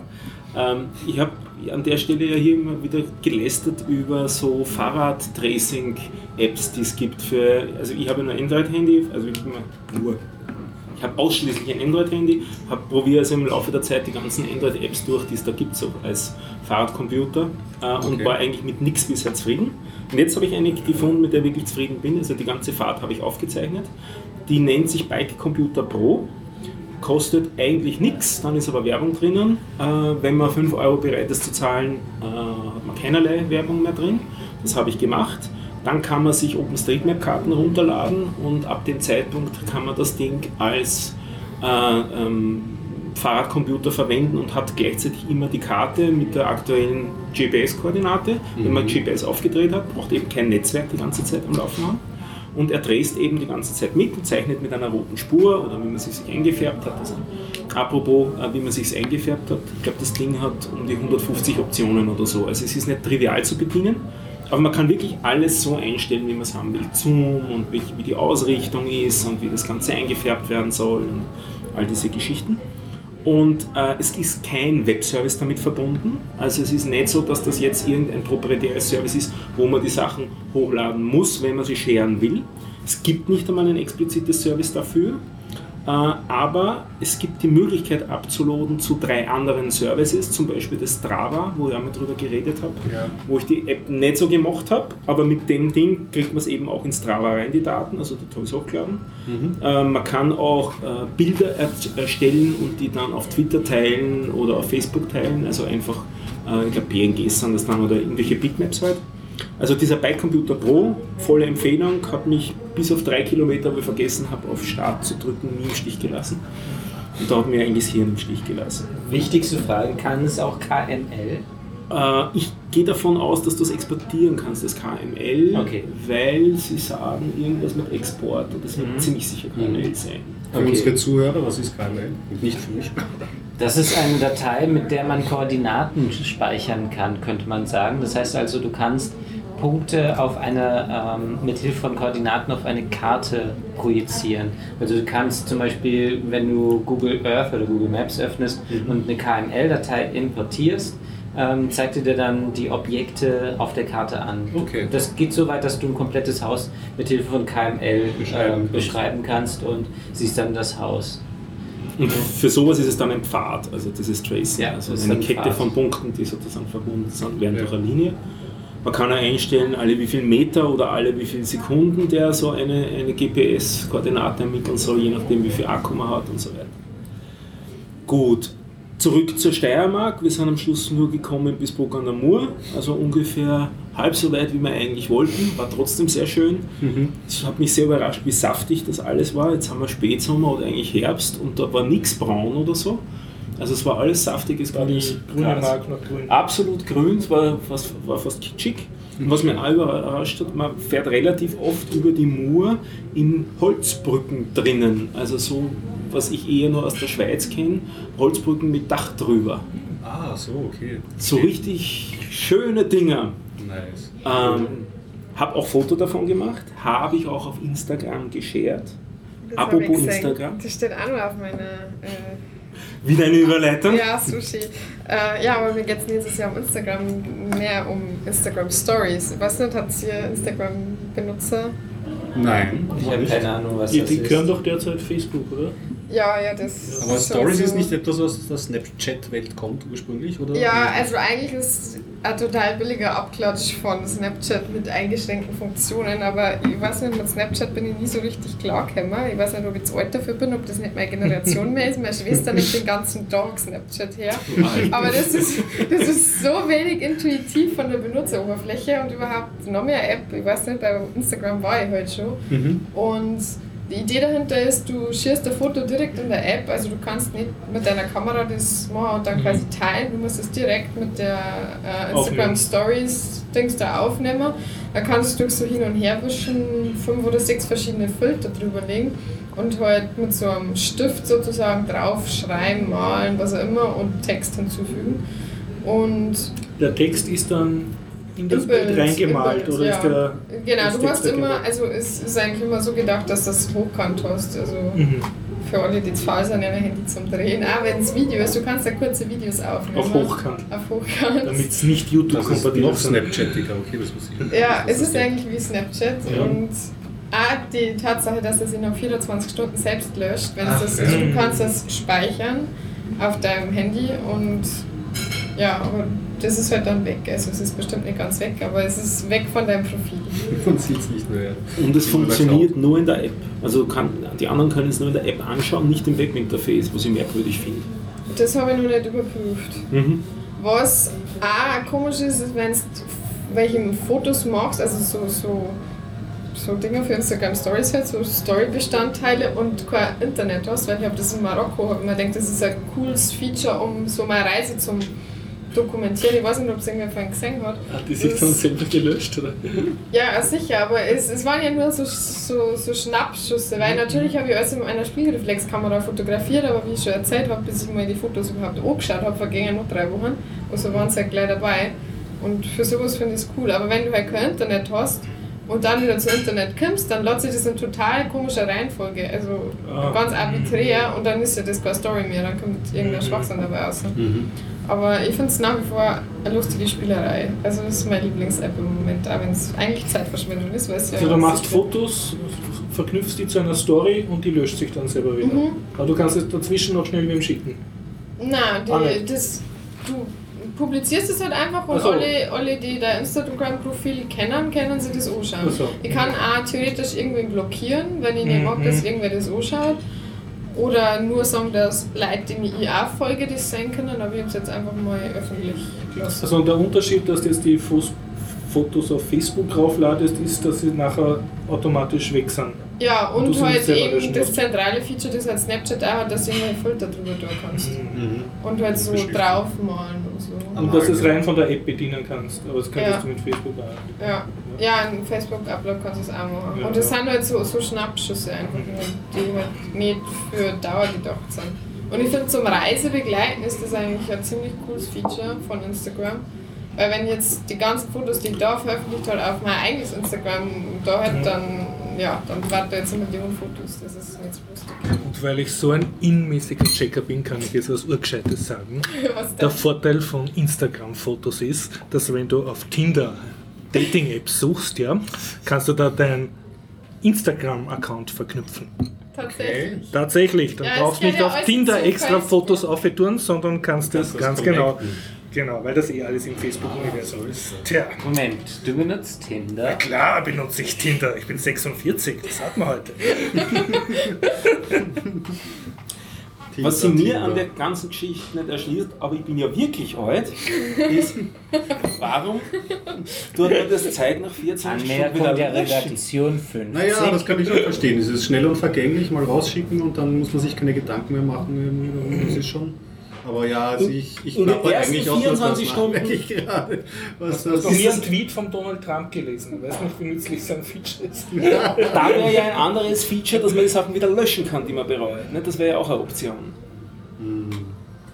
Was man ja bei Instagram-Fotos eh kann. Also mir, mich erschließt, mir erschließt sich dieses 24-Stunden-Feature. Mir nicht. auch. Ja, einfach damit man, also Instagram war ja früher, das heißt ja Instagram eigentlich nur dazu da, sofort Fotos zu ähm, teilen. Aber mittlerweile ist es so ein Hochglanzding geworden. Also es gibt so die, die berühmtesten Instagram-Accounts, die haben eigentlich keine Fotos mehr, die mit dem Handy geschossen sind. Das sind wirklich professionelle Battle, die ja dann nachbearbeitet und so sind. Das kannst du über verschiedene Online-Services machen. Also ich, wenn für meinen Blog einen neuen Post veröffentlicht, dann nehme ich auch immer das Foto, das auf meinem Blogpost ist und das ja quasi in Instagram nur veröffentlichen, um Werbung dafür zu machen. Das ist aber nicht mit meinem Handy geschossen, das ist halt einfach nur so.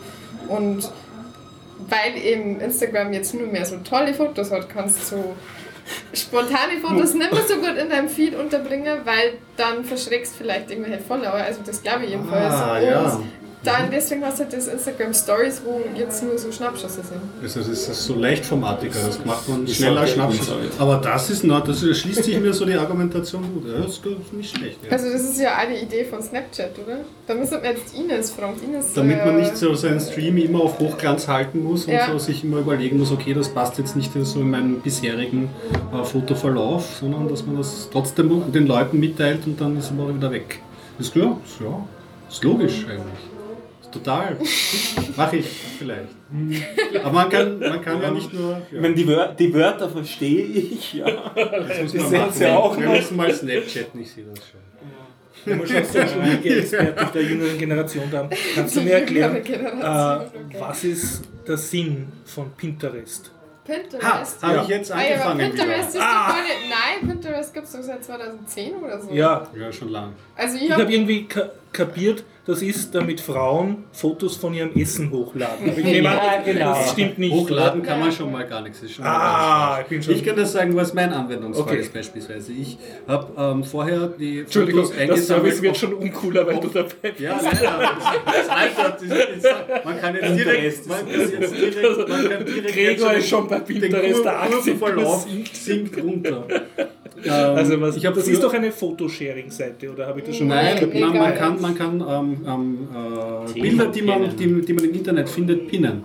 Und dann hast du sie auf deiner Pinwand. Du kannst sozusagen. Ähm, Du kannst gar nicht selber welche raufladen. nein, nein, nein. Es geht nur darum, also so wie ich es begriffen habe, ähm, Bilder aus dem Internet einzusammeln. Und ich habe Ah. vorher für Evernote benutzt, indem ich den Webkeeper benutzt Ja. habe und gesagt, so Bilder sammeln. Und jetzt habe ich halt eine Pinwand, die heißt People und da sie ist, äh, weiß ich nicht, äh, ähm, da habe ich zum Beispiel drauf den Wotterer mit der Stephanie Werger, weil ich den lustig finde, aber dann noch irgendwelche Aber Schauspieler. die und Fotos sind aus dann. unterschiedlichsten Quellen, von, mit unterschiedlichsten Urheberrechten und so. Ja. Das ist alles Ja. eigentlich nur ein Web-Kollab. Ja einfach nur eine Webpinwand. Ja, aber der. Sinn, dass du ein Foto auf einer Webseite hast, ist ja, dass daneben eine Lizenz steht und eine Werbung und vielleicht Ist ein das der Sinn, dass daneben eine Lizenz steht? das Foto. Das wäre eine Sicher. bedenkliche Auffassung eines Fotos. Naja, Ich fotografiere nur wegen der. Lizenz. Ja. eh, aber das, ich glaube, dem entgeht ja das Pinterest, weil das ja wirklich nicht dort auf, ähm, ähm, hochlädst oder so und sich das schnappt. Das, das ist Ja, Sehr da sind was? immer Links dabei. Broken Links, wenn das, wenn das so, Bild verschwindet? Das ist eine gute Frage, nämlich. Ja. Kann man Ich fast nicht vorstellen, dass Ich das, das nicht. schaut ja furchtbar aus. Das Ja, lesen also wir die uns nochmal durch und reden fundiert drüber. Ja. Also meine Freundin hat Pinterest und benutzt das für Rezepte und noch Ja. ein paar andere Sachen. Und die doch. Bilder, die sind nie tot, sondern die Bilder werden äh, auf deren eigenen Server gespeichert. Also Mhm. es wird auch nicht nur das Bild allein, sondern auch die Seite gespeichert. Also das Bild fungiert als Link. Also wenn du es anklickst, kommst ja, du dann zur dann kommst, Originalseite. kommt man zu der Okay. Original. Also ist visuelle. praktisch eine optische Linksammlung. Ja, optische Okay. Linksammlung. Und also das- das, gibt es total, weil in so Lifestyle-Blogger, Food-Blogger, super wichtige Das heißt, da siehst du dann Influencer-Kreise. Fotos von einem tollen Kuchen und klickst drauf und bist auf der Seite. Ja, Oder das ist schon, aber es, es gibt so Foodbloggerinnen, Foodblogger, Lifestyle-Blogger, was auch immer, irgendwelche solche wichtigen Influencer halt, die, ähm, ja, so, Hatschi. Die, die halt äh, zum Beispiel für Unternehmen ähm, pinnen. Also die quasi so äh, eine Pinnwand zusammenstellen, also irgendeine Firma, eine große, die halt irgendwie Werbung machen möchte, sucht sie irgendeinen wichtigen Blogger und sagt, hey, jetzt machen wir eine Pinnwand. Und also das ist schon relativ verbreitet da in den Ich glaube, Blogs. die Marktwirtschaft ist Jetzt Aber machen wir mal eine Pinwand. Ich habe mich, ich hab mich davor irgendwie ferngehalten, weil man denkt, das ist nur mehr der Zeit zum Verplempern. Wenn ich jetzt auch noch Pinwände auf Pinterest anschaue, da kann man sich ja ewig dran verlieren. Ich spüre jetzt seit einiger ich, da war ich noch nicht bei Pinterest, aber ich spüre jetzt seit einiger Zeit bei Facebook herum. Ich versuche zu verstehen, wie die Facebook-Timeline organisiert ist. So wirklich verstanden habe ich es noch immer nicht. Dann haben wir gedacht, naja, bei Instagram ist es immerhin zeitlich geordnet. Nö, auch nicht. Nimmer. Nein. Nein, wenn die, wenn die zu knapp aneinander sind, die Bilder, dann sind sie in quasi zufälliger Reihenfolge. Lineare Zeit ist von gestern. Schau, schaut so aus. Ja. Also die Timeline, dass man was vielleicht nur einmal sehen will, weil wenn man schon gesehen hat, dann reicht es nach dem Motto, oder?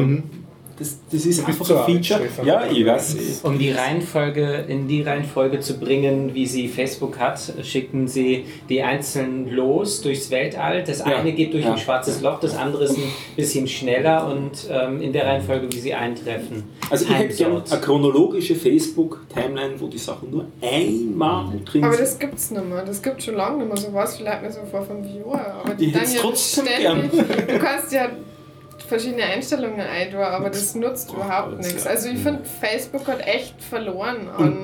In dem Moment, wo einer deiner Freunde etwas kommentiert auf einem Artikel, wird es dir wieder sozusagen oben angereiht mit, der, mit Okay. dem Timestamp. Kommt es auf jeden Fall wieder rein. Wenn dann die ursprüngliche äh, Person, der ursprüngliche äh, Publisher vielleicht darüber auch nur gefällt mir anklickt, kommt es wieder oben rein. Und so sieht man dann teilweise die Sachen, was nicht siebenmal oder so. Und ich denke mir, ja, Ich glaube, das grundlegende Problem ist hier, dass ich. du nicht denken Ja. willst, was Facebook dir vorschreibt, dass du cool finden Ja, sollst, sondern dass du das da ist irgendwie noch überkommene ja, alte. Ideen hast, wenn nur das Ach so, wissen wollen oder so. Ja. Nein, ich bin zu alt. Wir, sind zu alt. Ja. Ja, Jetzt haben wir uns unterhalten ja über ähm, Pinterest und über Instagram, da gehen die Leute auf Fotojagd. Man kann aber auch auf Menschenjagd gehen. Tada! Film Nummer 3. Nicht, dass ihr Ähm, euch zu viel freut, ich habe noch zwei Sachen Sehr Erzählen. gut. Äh, Carnage Park kann ich ja schnell ähm, abfrühstücken. Ähm, ein wieder amerikanischer, ähm, diesmal kann man sagen, Horrorfilm aus dem Jahr 2016, spielt irgendwo in Texas, sage ich jetzt so, vielleicht spielt er auch irgendwo ein japanischer Horrorfilm in Texas? Amerikanisch. Amerikanisch, sorry. Amerikanischer ähm, Horrorfilm. Und also Texas sage ich jetzt nur so, vielleicht spielt er gar nicht in Texas, aber irgendwo in Amerika, wo Wüste ist und Kakteen und Okay. sowas. Und man folgt am, ganz am Anfang einem Gaunerpärchen, das eine Bank über, Mhm. überfällt. Und die haben beim Banküberfallen eine Frau mitgenommen, die haben sie im, ähm, Kofferraum. im Kofferraum. Richtig, richtig, genau. Am Weg Das wird. kommt mir bekannt vor. Ja, das, wird, das ist, glaube ich, noch nicht so ein. Ist das nicht so Natural Born Killers, so die Eröffnungssequenz? Ich weiß Ja, nicht, okay. vor allem Kofferraum und Gangster, das Mhm. kommt ja öfters vor. Ja. Um, auf jeden Fall, ja, das ist nicht im realen Leben, aber im, im, im Film, im Film dieser Bierdacher ist wahrscheinlich ein, ein, ein 18 Trope, könnte man sagen. Man sagt ja zu diesen ähm, immer wieder, ja genau, kennst du Ein TV Entwurf, ja. Tropes? Das sind, ähm, das sind so Geschichten, die in Filmen immer wieder ähm, Äh, eingearbeitet werden. Okay. Na, weil das ist Okay. bei Filmen, schau, schau, mal, ähm, recherchiere mal nach Job und du wirst Kannst du das buchstabieren, dass ich es in den Shownotes finde? ja, Oh. gute Frage, Ja, ob ich okay. das jetzt könnte. Okay, egal. Ähm, auf jeden Fall, ähm, am Weg dorthin wird äh, schon einmal ähm, einer der Kollegen von der Weite angeschossen. Das sieht man aber nicht, man sieht nur den Verletzten mit der Schusswunde. Und einer der Gangster ähm, wird sozusagen schon einmal entsorgt. Dazu muss er die Frau aus dem Kofferraum holen, der andere Gangster. Und ähm, wie sie halt dann so weiter auf der Flucht sind, wird auch der andere Gangster angeschossen. Und man trifft dann auf den ähm, wahren Bösen in dieser ganzen Geschichte. Das ist nämlich ein ehemaliger, also man muss so sagen, die Handlung ist zeitlich angesetzt in den 70er Jahren und ähm, ist ein, ähm, der Wyatt Moss, glaube ich, heißt der ähm, Bösewicht, ein ehemaliger Vietnam-Veteran, der ähm, ein Grundstück dort besitzt und auf diesem Grundstück ähm, Menschen jagt. Und ähm, da kommt eben diese Frau, auch dieses äh, wird halt irgendwie von ihm gefunden. Sie ist eigentlich angekettet vom Gangster noch und äh, er betäubt sie und bringt sie, glaube ich, in die Nähe dieses Grundstückes und dann hirscht sie auf diesem Grundstück eigentlich die ganze Zeit herum und versucht diesem Menschenjäger zu entkommen. Ja. Und klingt So jetzt ein, ein Micro-Hunger-Games oder was? Eigentlich kann man so sagen, ich meine, die Menschenjagd ist ja, also Hunger Games hat das Rad ja auch nicht neu erfunden. Wir erinnern uns an Filme wie Running Man, wo das in eine Game Show Ja. verpackt ist, oder die Millionenshow, die ich schon einmal, oder äh, wie heißt die, mit dem? Didi, nein, die mit dem Didi Hallerform. Ah, weiß ich jetzt nicht, es gibt auf jeden Fall dieses Genre Menschenjagd oder Survival in the Game oder ähm, der John Woo-Film, der ein Remake davon ist. Es gibt auf jeden Fall Menschenjagd. Battle Royale. Battle Royale ist Ja. auch so ein Thema. Also es wird ja, das, das Vorbild für Hunger. also Menschen jagen, sein, ja. Menschen jagen Menschen wird Ja, oft und immer wird breit nicht alt. Wird, wird nicht alt, genau.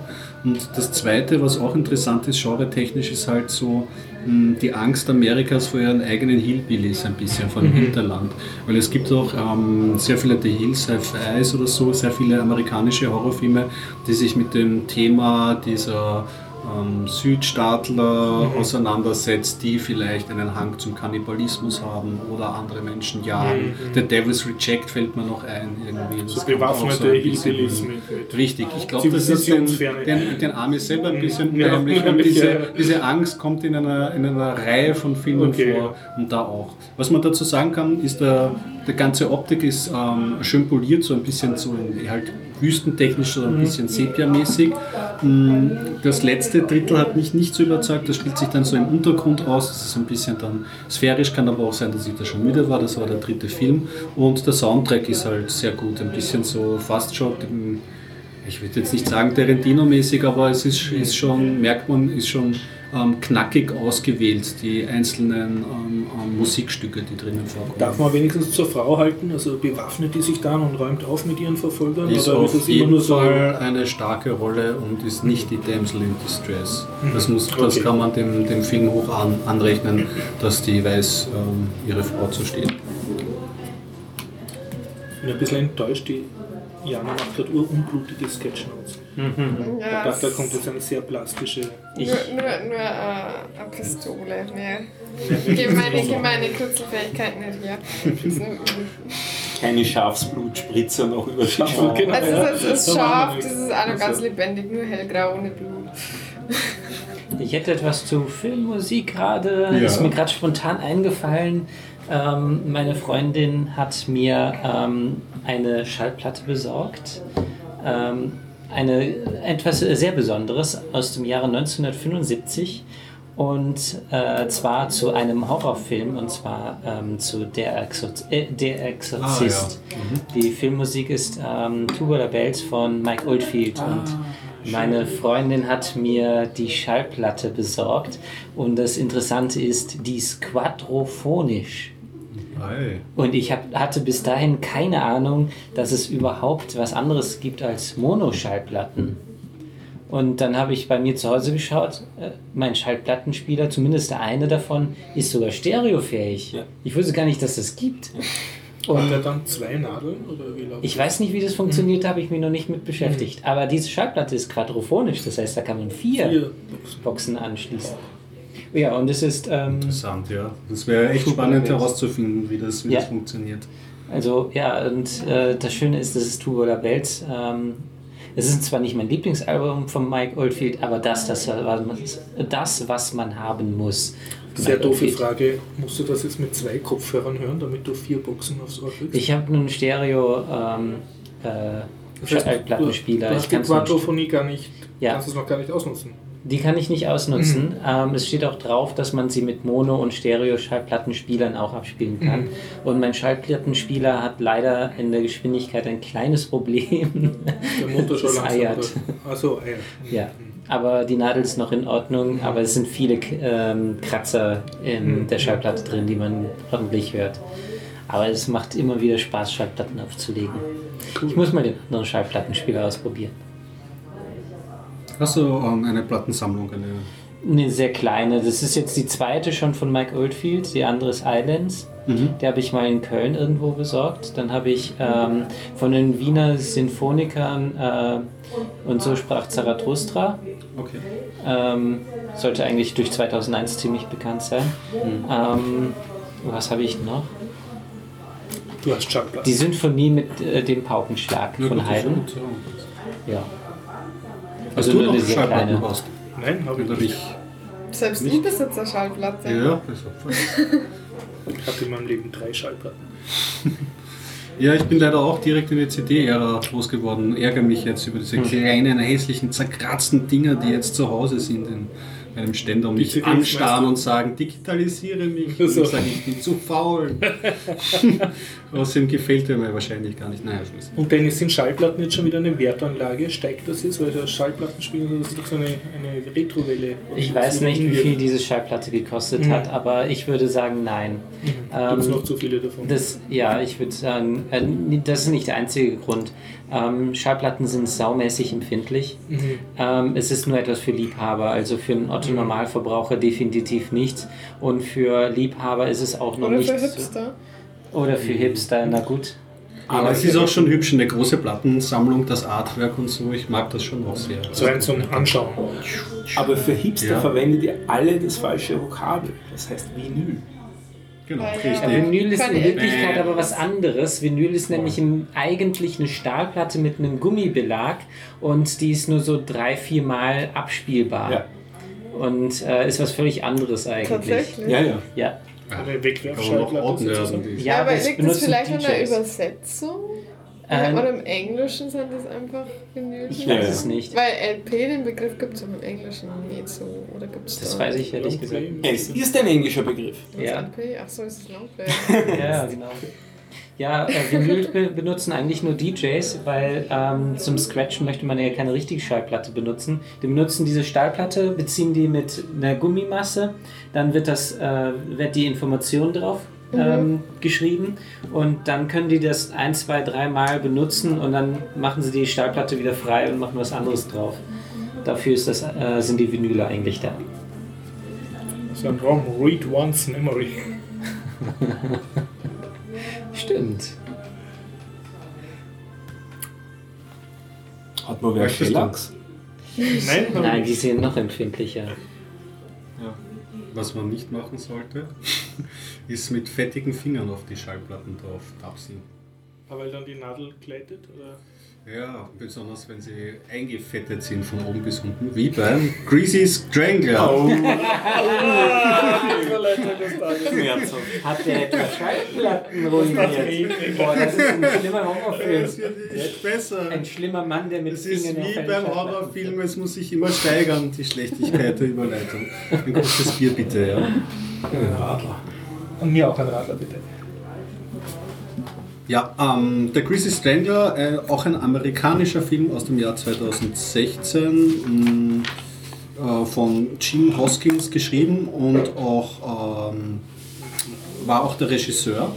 Hat auch eine Videobotschaft gebracht und man, es wurde uns, äh, es wird immer so anmoderiert beim Slash Film Festival. Eigentlich wollte uns eine normale Besprechung des Films oder eine normale Botschaft. Das war ihm aber irgendwie zu langweilig, weil der Film ist Disco, deswegen muss das auch Disco sein. Deswegen hat er eine, eine, eine, eine Nachricht aus seinem Hotelzimmer ausgeschickt, wo er nur mit einem Badetuch und einem Steirerhut bekleidet äh, zu einer Musik tanzt. Ah, Ja, und so ungefähr war der Film auch. Ist das dann Horror oder ist Es das dann ist schon ein- eher Trash? Es ist, es ist auf jeden Fall Trash. Der Horror, ähm, Horrorelemente kommen vor. Ähm, es geht um einen Mörder, der nicht gefasst wurde, der Greasy Strangler, und der ist von oben bis unten in Greasy. in greasy mit Fett eingeschmiert Ah. und in diesem fettigen Zustand Das ist aber er- nicht irgendwie er erotisch oder cool, sondern einfach nur. Es ist glitschig. greasy. Mhm. Richtig, ja. Ähm, es ist ein bisschen wie ein Helge Schneider-Film. Ah, Ja, okay. also das, das, es, es, es sind die Dialoge sehr einfach gehalten. Es handelt über ähm, einen Vater, der mit seinem erwachsenen Sohn in einer kleinen Wohnung ähm, wohnt und dieser Vater hat ähm, eine Essensvorliebe. Alles, was er isst, muss in Fett schwimmen. Bratwürste müssen in Fett schwimmen. Wenn er sich einen Hotdog kauft, dann muss er in die Altöllade reingreifen, das gesamte Hotdog eintauchen. Wenn er sich Popcorn kauft, muss er irgendwie alles in Ich sehe schon, Butter kommen da schwimmen. so, so heimlich Veganer in diesen Film gehen oder so ein Kult dann sozusagen, die diätgeschädigt sind. Ja, es ist auf jeden Fall. Also Fett sieht man jede Menge und sie sind, äh, was einem gleich ins Auge springt, die, die, die Kleidung, alles ist sehr, im, weiß ich nicht, so eigen, so in Disco kann man gar nicht sagen, einen 70er-Jahre-Stil, na, kann man auch nicht sagen.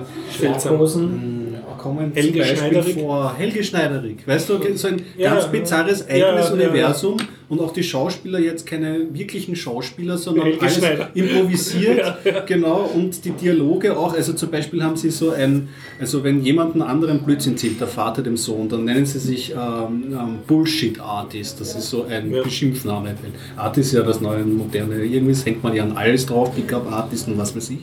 Und die nennen sich halt immer Bullshit Artist. Und das geht aber dann minutenlang, dass sie sich gegenseitig Bullshit Artist nennen. Und irgendwann macht es in deinem Gehirn vielleicht auch Knick und dann beginnt man zu lachen oder auch nicht. Also ich finde die Helge Schneider Filme waren auf jeden Fall lustiger, aber dieser Film hat auf jeden Fall ähm, auch seine, äh, seine, seine, seine sehr lustigen und vor allem skurrilen Momente und lebt davon, dass man ein bisschen mitbekommt, wie viel die Schauspieler miteinander Spaß hatten, ähm, wenn sie das gefilmt haben. Und auch eine Parallele zu Helge Schneider Filmen, da ist ein Soundtrack, der ist jetzt zwar nicht jazzig, sondern ähm, sehr elektronisch, aber so dermaßen abgefahren gut, dass man sich eigentlich fast Versuchen führt, die weniger abgefahrenen Nummern auch mal als Soundtrack zu kaufen oder sich mal so anzuhören. So.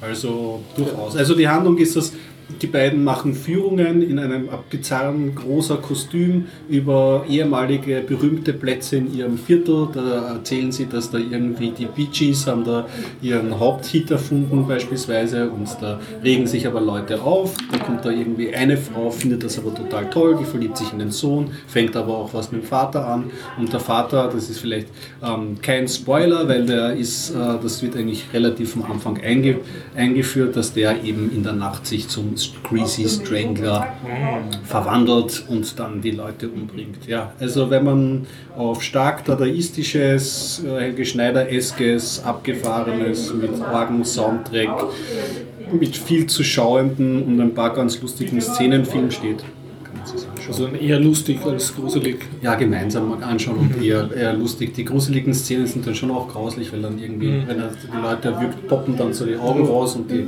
explodieren und die Augen isst er dann auch auf natürlich. Und ja, aber äh, kann man machen, ist abgehakt im Möglichkeitsraum der zu machenden Filme, ist da jetzt auch ein Kreuz. Da steht Das Filmfestival Gea erschüttert nichts mehr. Ja, das auf jeden Fall. Dann sag ich mal Prost. Ja. Das ist mit meinem Tee. Klonk.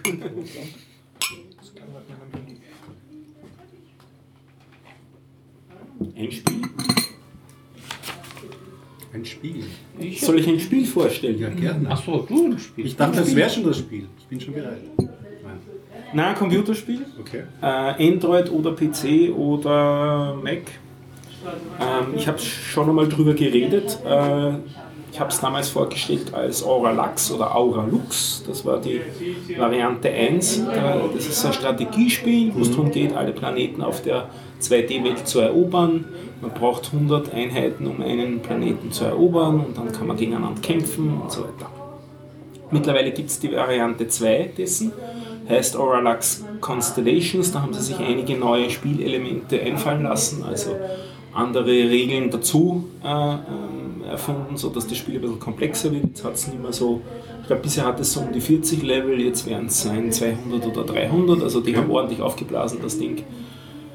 Äh, Einiges ist kostenlos, insgesamt kostet es 11 Euro, wenn man alle auf einmal nimmt. Ähm, ich bin voll in das Zeug hineingekippt, habe ein paar Tage verspielt und habe es jetzt wieder gelöscht, weil so geht das nicht weiter. Es hat mir total hineingezogen und äh, Und das ist rundenbasiert oder Echtzeit? Also das ist Echtzeit. Es ist ein bis drei Gegner. Mittlerweile hat das auch eine Netzwerkkomponente. Man- Das funktioniert dann über Google Play. Das heißt, da kann man sich zufällig äh, äh, Leute aus dem Internet dazu holen oder auch Leute einladen, die man in seinen äh, Friendlist. Ja, wie heißt das bei Google? Das hat ja Plus. so einen, ja genau, Google Plus Freunde kann man dazu einladen und so weiter. Ich habe ein bisschen online auch gespielt. Play Circle. Ja, ich habe zwar keinen Play Circle, aber ich habe mir einfach zufällig we- welche dazu holen lassen. Das gibt dem natürlich wieder ganz andere Komponente. Äh, weil vorher spielt man nur gegen die KI, dann spielt man halt gegen Menschen auch. Ähm, ja, es hat mich voll reingezogen und jetzt ist Schluss. Ja, sehr gut, dass du mal spielst. Das. Ja, nein, nein, das, das habe ich ja schon einmal sehr, so. sehr intensiv gespielt. Da bin ich schon mal so reingekippt in die 1er-Variante. Aber die 2er ist jetzt eigentlich schon besser. Also Schon besser. mehr Elemente. Es kippt jetzt auch so in quasi 3D-Ansicht, was zwar vollkommen unnötig ist, aber ganz hübsch ist. Eigentlich es es schon ein bisschen eine taktische Komponente Total. oder geht es nur darum, wer schneller klickt? Nein, es hat eine sehr intensive taktische Komponente. Es hängt auch von Geschwindigkeit ab, aber es hat eine sehr große taktische Komponente. Weil ähm, die, die KI verhält sich ähm, zwar vorhersagbar, aber nicht immer gleich. Also es hängt teilweise auch ein bisschen Typen, Persönlichkeiten. na, aber Zufallskomponenten dürfte es geben. Also es gibt so mehrere Pfade, die die AI einschlägt. Und das macht, ja, macht viel Spaß. Jetzt darfst du mal raus. Ja, typische Überleitung. Computerspiele werden ja programmiert. Und um Programmieren zu fördern, gibt es Codeweek EU, die europäische Organisation zur Förderung vom Programmieren, speziell bei Schulen und bei Jugendlichen. Super. Und äh, ich bin seit dem Sommer Codeweek EU Ambassador für Österreich, weil ich mich bei einem Treffen freiwillig gemeldet habe, weil sonst keiner machen wollte. Und äh, ich bin nicht der einzige Ambassador, also es gibt einige in Österreich. Man kann das auch relativ leicht werden, indem man einfach da schreibt. Und ähm, als solcher habe ich also ein, eine wesentliche Tätigkeit zu tun. Es gibt eine codeweekeu.org Homepage und da stehen alle Programmier-Events, die speziell in dieser Codeweek in der zweiten Oktoberwoche oder dritte Oktoberwoche stattfinden, aber auch über das ganze Jahr verteilt. Programmier-Event kann jetzt sein irgendein Workshop oder ein Turtle Stitch Workshop zum Beispiel mit dieser programmierbaren äh, Stickmaschine oder ja, genau. ein Vortrag, wa- was auch immer, ein, ein Tag der offenen Tür in einer HTL, was, was immer man darunter äh, versteht. Und äh, wenn jemand so auf, auf dieser Seite kann jeder seinen Workshop oder sein Event eintragen und die Codeweek Ambassadors von einem Land müssen den Event dann freischalten, damit er public wird.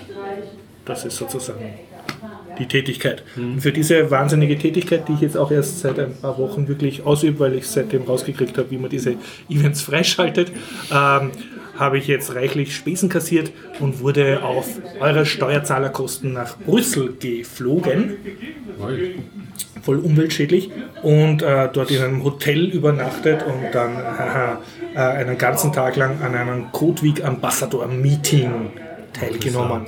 Und das war Du nimmst das irgendwie nicht ernst, kommt mir vor. Du musst bin das voll fasziniert. getragener vortragen. Du bist jetzt Botschafter. Du bist jetzt wichtig. ich Chef, du nix oder was? Genau. Nein, nein, das, äh, und es ist was Tolles passiert. Äh, Ich war zum ersten Mal in meinem Leben, habe ich mir gedacht, ja, ja, das mit Europa und so, also seit das Geld jetzt direkt zu mir kommt, finde ich das eigentlich alles voll gut. Also das hat sehr, sehr viel zu meinem positiven Demokratieverständnis und Politverständnis der EU beigetragen. Also ja, ich fürchte, in Wirklichkeit bin ich einfach käuflich, aber es war wirklich eine sehr schöne Erfahrung, dass, ja, jetzt tut die EU mal was für mich persönlich.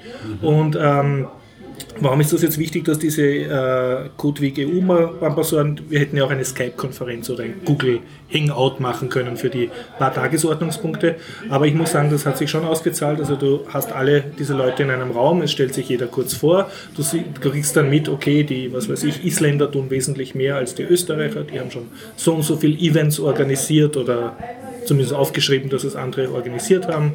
Und du, du siehst so ein bisschen sozusagen, wie deine Nation selber dasteht. Und das andere ist, du lernst, das ist eigentlich das wirklich Wichtige, ich glaube, das wäre beim Online-Meeting nicht so gut funktioniert, du kriegst raus, wer sind die Leute, die urviel machen und die was zu sagen haben und wer halt nicht. Also man bekommt so richtig im Netzwerk halt den Ja, du Überblick. kannst cool networken. Und dann habe ich auch eine zweite super Erfahrung gemacht, die ich jetzt nur hier exklusiv im Biertaucher Podcast erzählen werde und nicht bloggen. Über den Ähm, Brüsseler Pommes hast du schon erzählt. Was. Ich war in Frickland. Ja, ja, nein, nein, aber das, das ist die dritte. Hast du Mulfrit gegessen? Genau, ja, ja. Also nein, nicht Mulenfried, nur Fried. Also, äh, nein, das Coole war, verdammt, ich nicht mehr, was ich sagen wollte. Jetzt habe ich vergessen. Die raus. haben mich aus dem Konzept gebracht. Etwas, was du nicht bloggen wolltest. Ja, egal. Ich weiß es nicht. So Ich soll-. Ich sollte nicht Bier trinken und, und gleichzeitig podcasten und euch vorher so lange zuhören, dann vergesse ich alles. Ja, okay, auf jeden Fall, ähm, es war recht cool, die Leute kennenzulernen, auch persönlich im Gespräch, die dann was tun. Ich habe zum Beispiel einen Professor aus Italien kennengelernt, äh, der ein eigenes, soll man das sagen, er macht so ein Geocaching-Spiel, das dann kleine Codeaufgaben gibt. Also das Spiel äh, ist, dass er in der Stadt tut ein Local Team biegt QR-Codes in der Stadt auf und sein Server und Chatbot äh, vergibt dann jedem Hunter-Team, also die Leute organisieren sich in so Jägerteams, Hirschen äh, zu diesen QR-Codes, die sie Ja. finden müssen, die sind so leicht ver mit Rätseln und fotografieren das, dann kriegen sie von dem Chatbot eine Programmieraufgabe, also ein ganz leichtes Programmrätsel sozusagen, das lösen sie und kriegen dann den Hinweis, äh, wie sie zum nächsten QR-Code gehen müssen. Eine Art Schnitzeljagd mit, mit kleinen Rätselaufgaben Mit dabei. Und, sehr genau, Das und, und das Ganze halt, äh, der war ziemlich clever, also mit, mit vertretbarem Aufwand programmiert. Also er macht einen Chatbot und hat einen Pool von Programmierfragen und äh, das Local-Team sorgt dafür, dass die Routen halbwegs gleich sind, es diese äh, QR-Codes in der Stadt versteckst. Das ist dann wieder die Aufgabe von den Locals und so. Und alle Teams tun dann auch also europaweit gegeneinander antreten. Also wenn du alle diese Aufgaben gelöst hast in der richtigen Reihenfolge, hast du so ein Meta-Rätsel, wie wenn du so ein Kreuzworträtsel mehrere Sachen löst und dann gibt es diese Gesamtfrage. Wisst ihr noch, wovon ich rede? Oder? Setzt sich dann die Ja, ja. Und, zusammen. und das kannst du dann wieder als erster lösen. So, also coole Sachen, ja. Und ähm, dafür, dass ich fast niemanden gekannt habe und so, habe ich dann gleich gesagt, naja, und habt schon einen Podcast? Ah, ihr habt keinen Podcast? Na, machen wir einen EU-Codeweg-Podcast. Ich mache das. habe mir sozusagen noch einen neuen Podcast aufgehalst, wo jetzt aber bis dato noch nichts weitergegangen ist. Aber ähm, ich habe dann gedacht, eigentlich ähm, brauche ich ja nur die XML-Datei vom Podcast veröffentlichen und die Files könnte ich auch schon in einen bestehenden Podcast von mir integrieren. Also wenn ich die Files für meinen International Open Podcast nehme, der auch auf Englisch ist, Ah, mache ich einfach einen zweiten XML-File dazu und habe einen zweiten Podcast mit ein und denselben Files. Aha, Das- okay. das war jetzt so meine ja- Überlegung. Aber dann hast du ja dann. Das ist der eine Podcast unter zwei Namen sozusagen, oder? Ja, also ein Teil meines bestehenden Podcasts wird ein eigener Podcast. Ja, wir können ja. Habe ich mir irgendwie gedacht. Ja, genau. Habe ich eigenständige Folge klare soll es schon noch auch geben, würde ich mal sagen. Ja, jetzt? Auf jeden Fall, die waren dann alle, ja, ja, Podcast, wir wissen eh, was das ist und so. Und ja, aber also gerade dort noch voll auf die Pauke gehaut und Okay. großen Eindruck geschunden. Und aber das, was ich wirklich sagen muss, es ist, zahlt sich wirklich sehr aus, wenn du persönlich wo bist und dann nette Leute kennenlernst, mit denen du dich auch so verstehst. Also ich habe Ja. viele Leute, von denen mir der Derek erzählt hat, äh, dieses Mal, die habe ich so von seinen Meldungen vom Hörensagen gekannt und dann jetzt wirklich kennengelernt und mich dann gut verstanden mit denen und so, ja, da können wir, können wir gleich gemeinsam ein Projekt machen und so. Also es zahlt sich echt extrem aus, wenn du mit guten Leuten in einem Raum bist und länger zu tun hast. Und der Raum war so ein Besprechungsraum. Ja, ja, wir sind in Brüssel herumkutschiert worden. Das war über Brüssel war schwer bewacht. Terroranschläge, also auf jeder den U-Bahn-Stationen waren immer so Soldaten mit Sturmgewehren und so Militärlastwagen und so. Und, ähm, und es war dann sehr viel Eingangskontrolle. Und im Warst du Endeffekt. direkt am, bei der EU? Ja, ja, ich war da in so offiziellen EU-Glaspalästen drinnen mit und wurde durch so äh, Metalldetektoren durchgegangen und Gepäck wurde geröntgt und alles. Aber da wir dann so viele Delegierte waren, ist das dann immer degradiert, in dass irgendeiner dann diese, seine Seitentürlauf gemacht hat und wir sind da alle ungescannt reingegangen. Also das war dann doch nicht so ernst. wie, Äh, aber ja, und ich habe auch so sogar so einen EU-Visitor-Spickerl gekriegt auf mein Hemd. Und äh, Das Treffen hat sich so abgespielt, dass wir am Vormittag eben in einem Gebäude waren und dort eben, da war so Vorstellrunde und dann jeder redet und dann so kleine Arbeitsgruppen und so, also es war recht intensiv. Ja, Und am Nachmittag mussten wir nach Straßburg fliegen, um dort die zweite Hälfte. fast. Äh, wir mussten dann das Gebäude wechseln, das habe ich noch mitgekriegt, also ich bin da allen anderen nachgegangen. Wir wurden auch mit so T-Shirts ausgestattet. Und dann, wie war das dann, haben wir genau 30 Minuten Zeit gehabt zum Essen. Und dann ging es weiter, dann war eine große Art Podiumsdiskussion. Und die waren, also wir waren so circa, was werden wir gewesen sein, 40 Leute. Und auf der Podiumsdiskussion waren dann aber deutlich mehr, da waren wir nicht ganz 100 Leute. Und zwar haben da mehrere EU-Abgeordnete, also einer war glaube ich selber dabei und andere haben ihre Aids geschickt, also ihre Sekretärinnen oder Sekretäre und die haben dann für die mitgeschrieben und so, also da hat man richtig gemerkt, da, da wollen die jetzt wissen, was wir zu sagen haben und also es war kein Non-Event, sondern das, das war, war offiziell, ja, ja. Und da habe ich zum Beispiel geredet dann mit einer Delegierten von Boeing, also es war eigentlich eine Lobbyistin wahrscheinlich von Boeing, der, und die haben gesagt, ja, alle Ingenieure, die sie ausbilden, die irgendwie äh, bei Boeing einen Job haben wollen, der mit Engineering zu tun hat, müssen heutzutage coden können.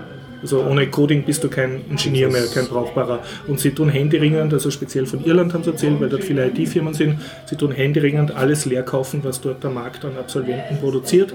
Und speziell, wenn es ähm, Absolventinnen gibt, weil die sind extrem begehrt, werden sofort leer gekauft und sie haben gesagt, sie würden sogar gern mehr Frauen anstellen, aber äh, es gibt halt keine, ne, weil, weil zu wenig Absolventinnen da sind. Und das war für mich dann nett, habe ich mir erstmals gedacht, oh, eigentlich das, was ich mache, mit so Kindern Programmieren beibringen, ist etwas, was genau richtig ist. Also das war für mich persönlich sehr befriedigend. Ne? Das, sozusagen, ah, jetzt ist die EU draufgekommen, dass das, was ich mache, eh gescheit ist. Und ah, ja, jetzt weiß ich, was ich vorher sagen wollte. Ähm, ja, also wie ich dort war, habe ich halt extrem viel interessante Leute kennengelernt, die auch so wie ich halt äh, in dem Zwischenraum zwischen Education und Programmieren arbeiten. Also die keine Lehrer sind und keine Vollprogrammierer, sondern irgendwie dazwischen arbeiten und, und halt mit wirklich coolen Leuten äh, zusammengearbeitet oder sie kennengelernt. Und dann habe ich mir das erste Mal gedacht, ach, Österreich ist so provinziell. Es war halt einfach schön, eine, eine andere Ebene kennenzulernen. Weil ich, in Österreich kennt man natürlich die Szene, wenn man sich ein paar Jahre damit beschäftigt. Die Leute sind zwar alle nett, aber wenn du einen größeren Topf hast, kriegst du größere Ich gehe jetzt. Netzwerkmitgliedschaften. Ja, das ist wieder schön. Habe ich wieder mal alle beleidigt. ja. Na, also insofern. Das war rundum lohnend anscheinend. Ja, sehr lohnend und ähm, ich bin dann einen Tag länger geblieben, also es wurde nur eine Nacht gezahlt, aber Du hast gleich angeschlossen. ich habe eine dann sozusagen auf Privatkonten, äh, genau, privat eine dazugenommen und da habe ich den Jörg van der Moort äh, interviewt, das ist ein holländischer äh, Aktivist sozusagen im Bereich äh, Visual Programming Languages und Education. Okay. Und äh, den habe ich schon auf der Scratch-Konferenz Amsterdam kennengelernt. Und mit dem habe ich zwei lange Interviews gemacht über eine über Mozilla-Konferenz in London und ein andere über die Scratch-Konferenz in Boston. Diese Interviews muss ich noch gescheit schneiden und im International Open Podcast veröffentlichen und ich werde sie dann in den Shownotes verlinken. Also die sind noch auf meiner Festplatte. Sehr gut. Also ich war super produktiv und so. Das heißt, du willst jetzt auch programmieren lernen. Die Tage danach. Genau, ich sollte das jetzt vielleicht lernen, nachdem ich da unterrichte. Ja, sollte das vielleicht jetzt selber langsam lernen. Nein, aber ganz toll, also die EU einmal positiv zu erleben, nicht immer nur irgendwelche Horrormeldungen von Lobbyisten zu lesen, die Aber das die Böses EU tun, ist das gibt es ja nach wie vor. toll, dass man einfach Grenzen überqueren kann. Also ich freue mich jetzt mal, wenn ich einfach so über Grenzen... Ja, ja, so aber die, die kann noch mehr, die kann dir auch einen Puzzleaufenthalt. Ja, ist alles so. Also ich würde auch sagen, der Subscribe, also geht's gleich, tut's das noch eine Ebene höher tun, ne? Podcasten für meine, die sollen das ruhig Also subventionieren. im EU-Podcast. Die machen so viel Sachen, da kann man das als Thema auch- auch einmal ganz schön Ja. eigentlich. Tja, Und wenn man derzeit sagt, man ist Podcasten und so, das ist total in. Also die Leute wissen, das ist irgendwas Tolles, aber können es nicht. toll. Das hat ja mal der Britlauf angefangen. Ein Ein EU-Podcast? EU-Podcast. Aber ich glaube, der hat nicht viel mehr als zwei, drei Episoden gehalten. Das sollte man mal da raussuchen. Das wäre schön, weil so auf, auf Weiß man gar nicht mehr. tagespolitischer, wochenpolitischer Ebene. Ja, also ich spare mir jetzt einen schlechten Scherz, dass du dich, Sprich, sprich, sprich. dass du dich, bei, dass du dich zwischen den Besprechungen bei Yoga mit den anderen Ambassadoren entspannst. Äh, die Uber-Überchefin war eine Yoga-Instructorin. Ach, perfekt. Super, weil im nächsten Film Yoga aus Schweden. Hosers, Yoga-Hosers. die Yoga Hosers spielt in Kanada. Ich habe leider den Link nicht drinnen. Das habe ich, jetzt muss ich direkt aus dem Gedächtnis erzählen. Ist das der letzte Film? Vorletzte. Ich habe fast keinen Platz mehr.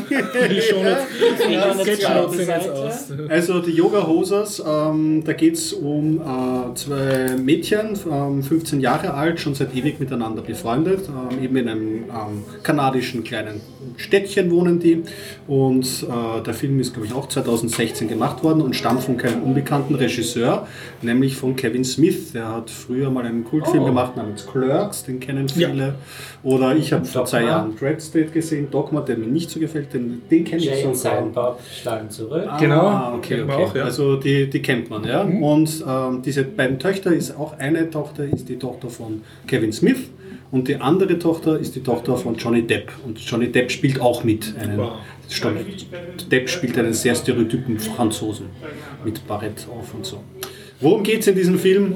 Um diesen Film geht es am Anfang eben sehr um diese Freundschaft. Man folgt diesen beiden Mädchen, die sind angestellt, also die ähm, in einem so einem Drugstore, wo halt so Sachen verkauft werden.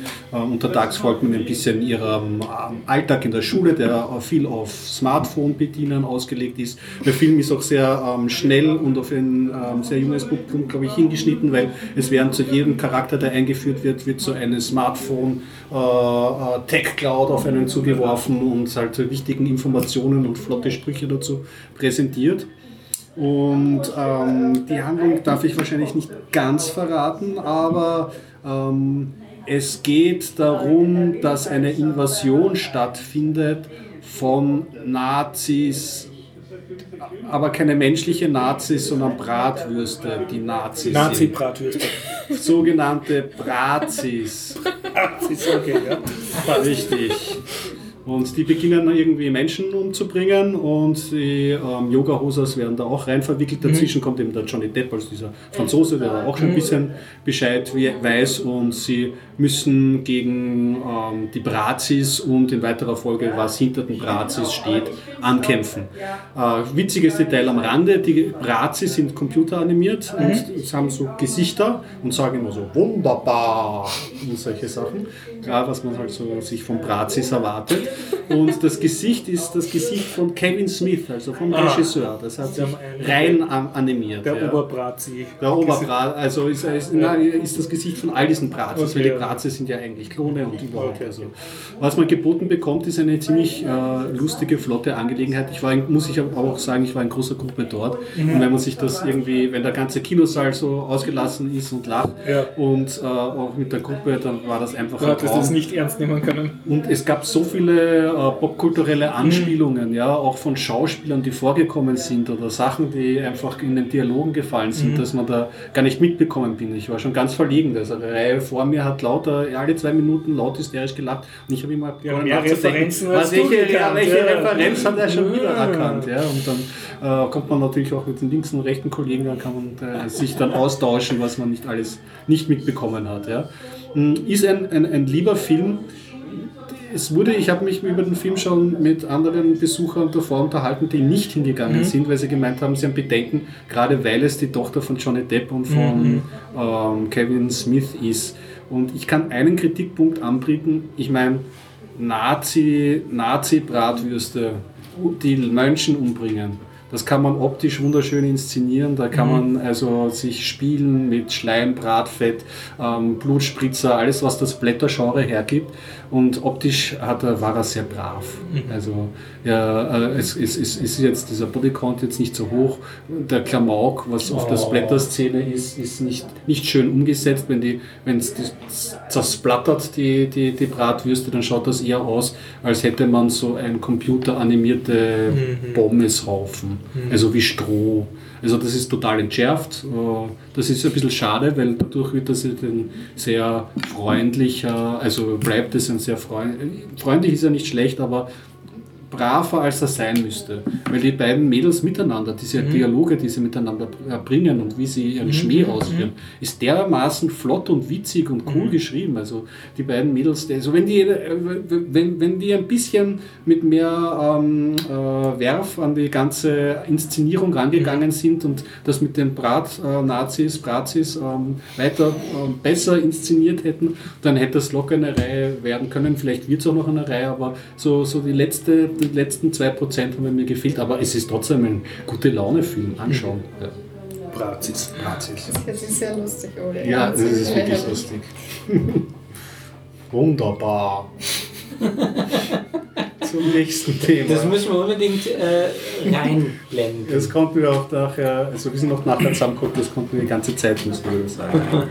Ich kann noch anschließen zu dem, was der Stefan gesagt hat. Du hattest über äh, deine OpenStreetMap-Karten geredet, die du aufs Fahrrad kleben kannst auf diese App. Also du hast. Du hast, OpenStreetMap ist es nicht. du hast doch gesagt, du kannst OpenStreetMap... Ach so, die Daten, die, ja, die eingebunden werden. Ja. Ja. Und ich habe höchstwahrscheinlich Österreichs ersten OpenStreetMap-Workshop für Volksschüler gehalten am Montag. Ich behaupte das jetzt mal, weil ich glaube, dass einfach noch keiner auf die Idee gekommen ist.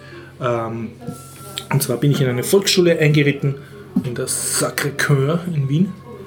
Und äh, habe dort eine Lehrerin gekannt und die hat mich halt eingeladen, da einen Workshop zu machen. Die Volksschüler waren so zehn Jahre alt, es ist eine katholische Volksschule, also die tun dort in der Früh beten und es hängt ein Bild vom Kardinal Schönborn am Eingang. Ähm, und äh, Volksschulen sind in Österreich so, dass sie meistens zwei Computer im, im Klassenzimmer haben oder einen. Wirklich? Das ja, so? also dort waren es zwei und ein Drucker, aber für einen OpenStreetMap-Workshop ist das zu wenig mit 24 Kindern und die hatten aber einen EDV-Saal. Ich bin dann mit den Kindern, äh, die Sacré-Cœur, einen sehr schönen Innenhof, also praktisch einen eigenen, schuleigenen Park haben die. Klostergarten nennen sie das. Und da ha- habe ich sie, also sie haben so Maßbänder mitgenommen, das war im Voraus ausgemacht. Dann habe ich gesagt, sie sollen einfach ein ähm, Objekt nehmen in ihrem Klostergarten, was sie interessiert, also einen Baumstamm oder eine Statue oder eine Spielzeugschaukel. Also wir haben auch so einen äh, Spielplatz drinnen und das ordentlich vermessen und die Daten aufschreiben und dann gehen wir in die EDV-Saal und ich zeige Ihnen, wie Sie das in OpenStreetMap eintragen. Die Schön, Sachen, die Sie praktisch. selber interessieren. Das ist was Praktisches. Und das äh, ist dann auch passiert. Und äh, es waren aber 24 Kinder und das war recht laut und ähm, von den, Open, äh, von den EDV-Saal-Computern haben nicht alle wirklich funktioniert. Es waren dann immer so circa zwei bis drei Kinder auf einem Computer. Das haben die Kinder aber auch so wollen, also die wollten eh nicht allein sitzen am Computer. Und ähm, mir ist dann ein bisschen die Zeit ausgeronnen. Aber ich habe es geschafft, dass jeder zumindest äh, ein Objekt äh, anlegt. Also du kannst bei OpenStreetMap nämlich mit einem JavaScript-Editor, du klickst einfach auf Edit, kannst du innen einen, ähm, einen Punkt machen, ein Ja. Point of Interest. Und dann hast du eine Art Datenbankauswahl und kannst sagen, dieser Punkt ist ein Baum oder ist ein, eine Statue oder was anderes. Ne? Und äh, sie haben dann hauptsächlich Bäume genommen und diese Bäume eingetragen. Du siehst so ein Satellitenfoto, kannst dann halt hinklicken, wo du glaubst, dass der Baum ist und, und zu dem Baum dann was beschreiben. Dann gibt es mehrere Felder, die du ausfüllen kannst. Und sehr gut, es gibt ein freies Feld namens Node, wo du einfach beliebige eigene Sachen reintun kannst. Das haben die Kinder dann auch gemacht. Am Schluss kann man das dann auch abspeichern. Das hat dann nur eine Gruppe geschafft, weil dann die Stunde schon aus war. Also ich habe eigentlich die Idee gehabt, dass die mehrere Objekte eintragen, aber es blieb bei einem und ich habe ihnen jetzt auch nicht gezeigt, wie sie sich bei OpenStreetMap einen Account registrieren, weil das einfach mühsam ist. Das habe ich im Voraus gemacht. Ich habe schon fertige Accounts angelegt. Das darf also wahrscheinlich bei nicht, oder? Das ist eine Funktion. So, wenn sie eine E-Mail-Adresse haben, das ist ja nicht verboten, dass das Kind eine E-Mail-Adresse. Irgendwelche Na, da habe ich. wie alle anderen. Na, da, also bei OpenStreetMap, ich zumindest habe keine Altersbeschränkung gelesen, aber vielleicht gibt es ja noch nicht, habe einfach drüber gelesen. Das kann natürlich sein. Und was ich dann halt, äh, ich versuche jetzt ein Blogposting drüber zu machen, aber es war für mich recht äh, erbaulich, weil ich konnte mit dem OpenStreetMappen, was ich, wo ich selber nicht sehr stark bin, also, äh, konnte ich sozusagen den Kindern und auch den Lehrern zeigen, was es bedeutet, dass du jetzt kollaborativ arbeitest dass das, was du eintragst, nützlich ist und für alle weltweit sichtbar. Das haben die Kinder sehr gut kapiert. Ne? Die haben gesagt, boah, das sieht jetzt die ganze Welt und ich, ja, das sieht jetzt die ganze Welt, was du da eintragst. Und das haben sie mit zehn Jahren schon ziemlich gut rausgehabt, was das bedeutet. Ne? Und noch so, dass man zum Beispiel gemeinsam auf äh, Daten schaut und sich gegenseitig kontrolliert. Ich habe gesagt, was macht ihr, wenn da jetzt jemand in eurem Schulhof einen See eintragt, dann sagt na, das wollen wir nicht, dann tun wir weg und so. Also das haben sie instinktiv sehr gut kapiert und hätte ich dasselbe versucht mit Open Source äh, Programmen oder mit Wikipedia zu erklären, hätte das schlechter funktioniert, weil du halt da nicht so instant den Bezug hast, ah, ich habe eine Karte, wo was Nützliches für mich drinnen steht Und oder etwas, was ich dran finde. Ja. Und- und- Repräsentationen. Ganz genau. Und deshalb finde ich halt OpenStreetMap ein, ein derzeit noch unterschätztes Tool, um eben genau solche Inhalte zu machen. Und das andere, was mir aufgefallen ist, dass die Kinder gesagt haben, du weißt du, was das für ein Baum ist? Und ich äh, habe auch keine Ahnung gehabt. Ne? Dann haben wir den Baum fotografiert und ein Blatt und ich habe dann gedacht, dann zeige ich ihnen nachher, wie man in Wikipedia jetzt guckt. Oder gibt es sicher spezielle Webseiten, wo es halt dann ein äh, Blätter bestimmen kann. bestimmen kannst, also Botanisierungsseiten. Das ist sich alles zeitlich nicht ausgegangen, ich hab, aber ich habe mir gedacht, das ist eigentlich ein schönes Tool für interessierte Eltern oder für interessierte Lehrer, um einfach den Kindern auch äh, sozusagen in der Natur mehr, wie das Geocaching, mehr Interaktion zu bieten, dass man sagt, okay, wir wandern jetzt dorthin oder wir beschäftigen uns auf diesem Spielplatz oder was auch immer, dass du das dann nachher dann halt aufarbeitest im Computer, dass du ja, und, und ganz praktische Sachen. Sie haben, mich also sie haben mit dem Maßbandel abgemessen, wie dick ein Baumstamm ist. Dann haben sie gesagt, ja, äh, das Maßbandel ist zu klein, wir können nicht messen, wie hoch der ist.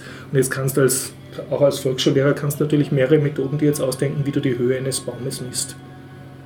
Also auch wenn du jetzt noch nichts von Winkelberechnung weißt, du kannst zum Beispiel messen, wie hoch ein Stockwerk ist und dann im Stockwerk rein, raufgehen und halt schauen, von welchem Stockwerk siehst du den Baumgipfel. Ne? Und das dann wieder eintragen in Wikipedia. Und das könntest du wieder jedes Jahr machen, weil der Baum ja wächst. Also ich denke für Also die Anwendungsfälle liegen Ja. einfach auf der Straße. Li Also, liegen, liegen auf der Straße, Ja, OpenStreetMap. so. Der Vorteil war, dass die Kinder dort recht gut Englisch können haben, äh, weil je nach Browsereinstellung, ja, ja, das, die waren, also die haben auch zweisprachig gebetet, also die sind sprachlich recht gut drauf.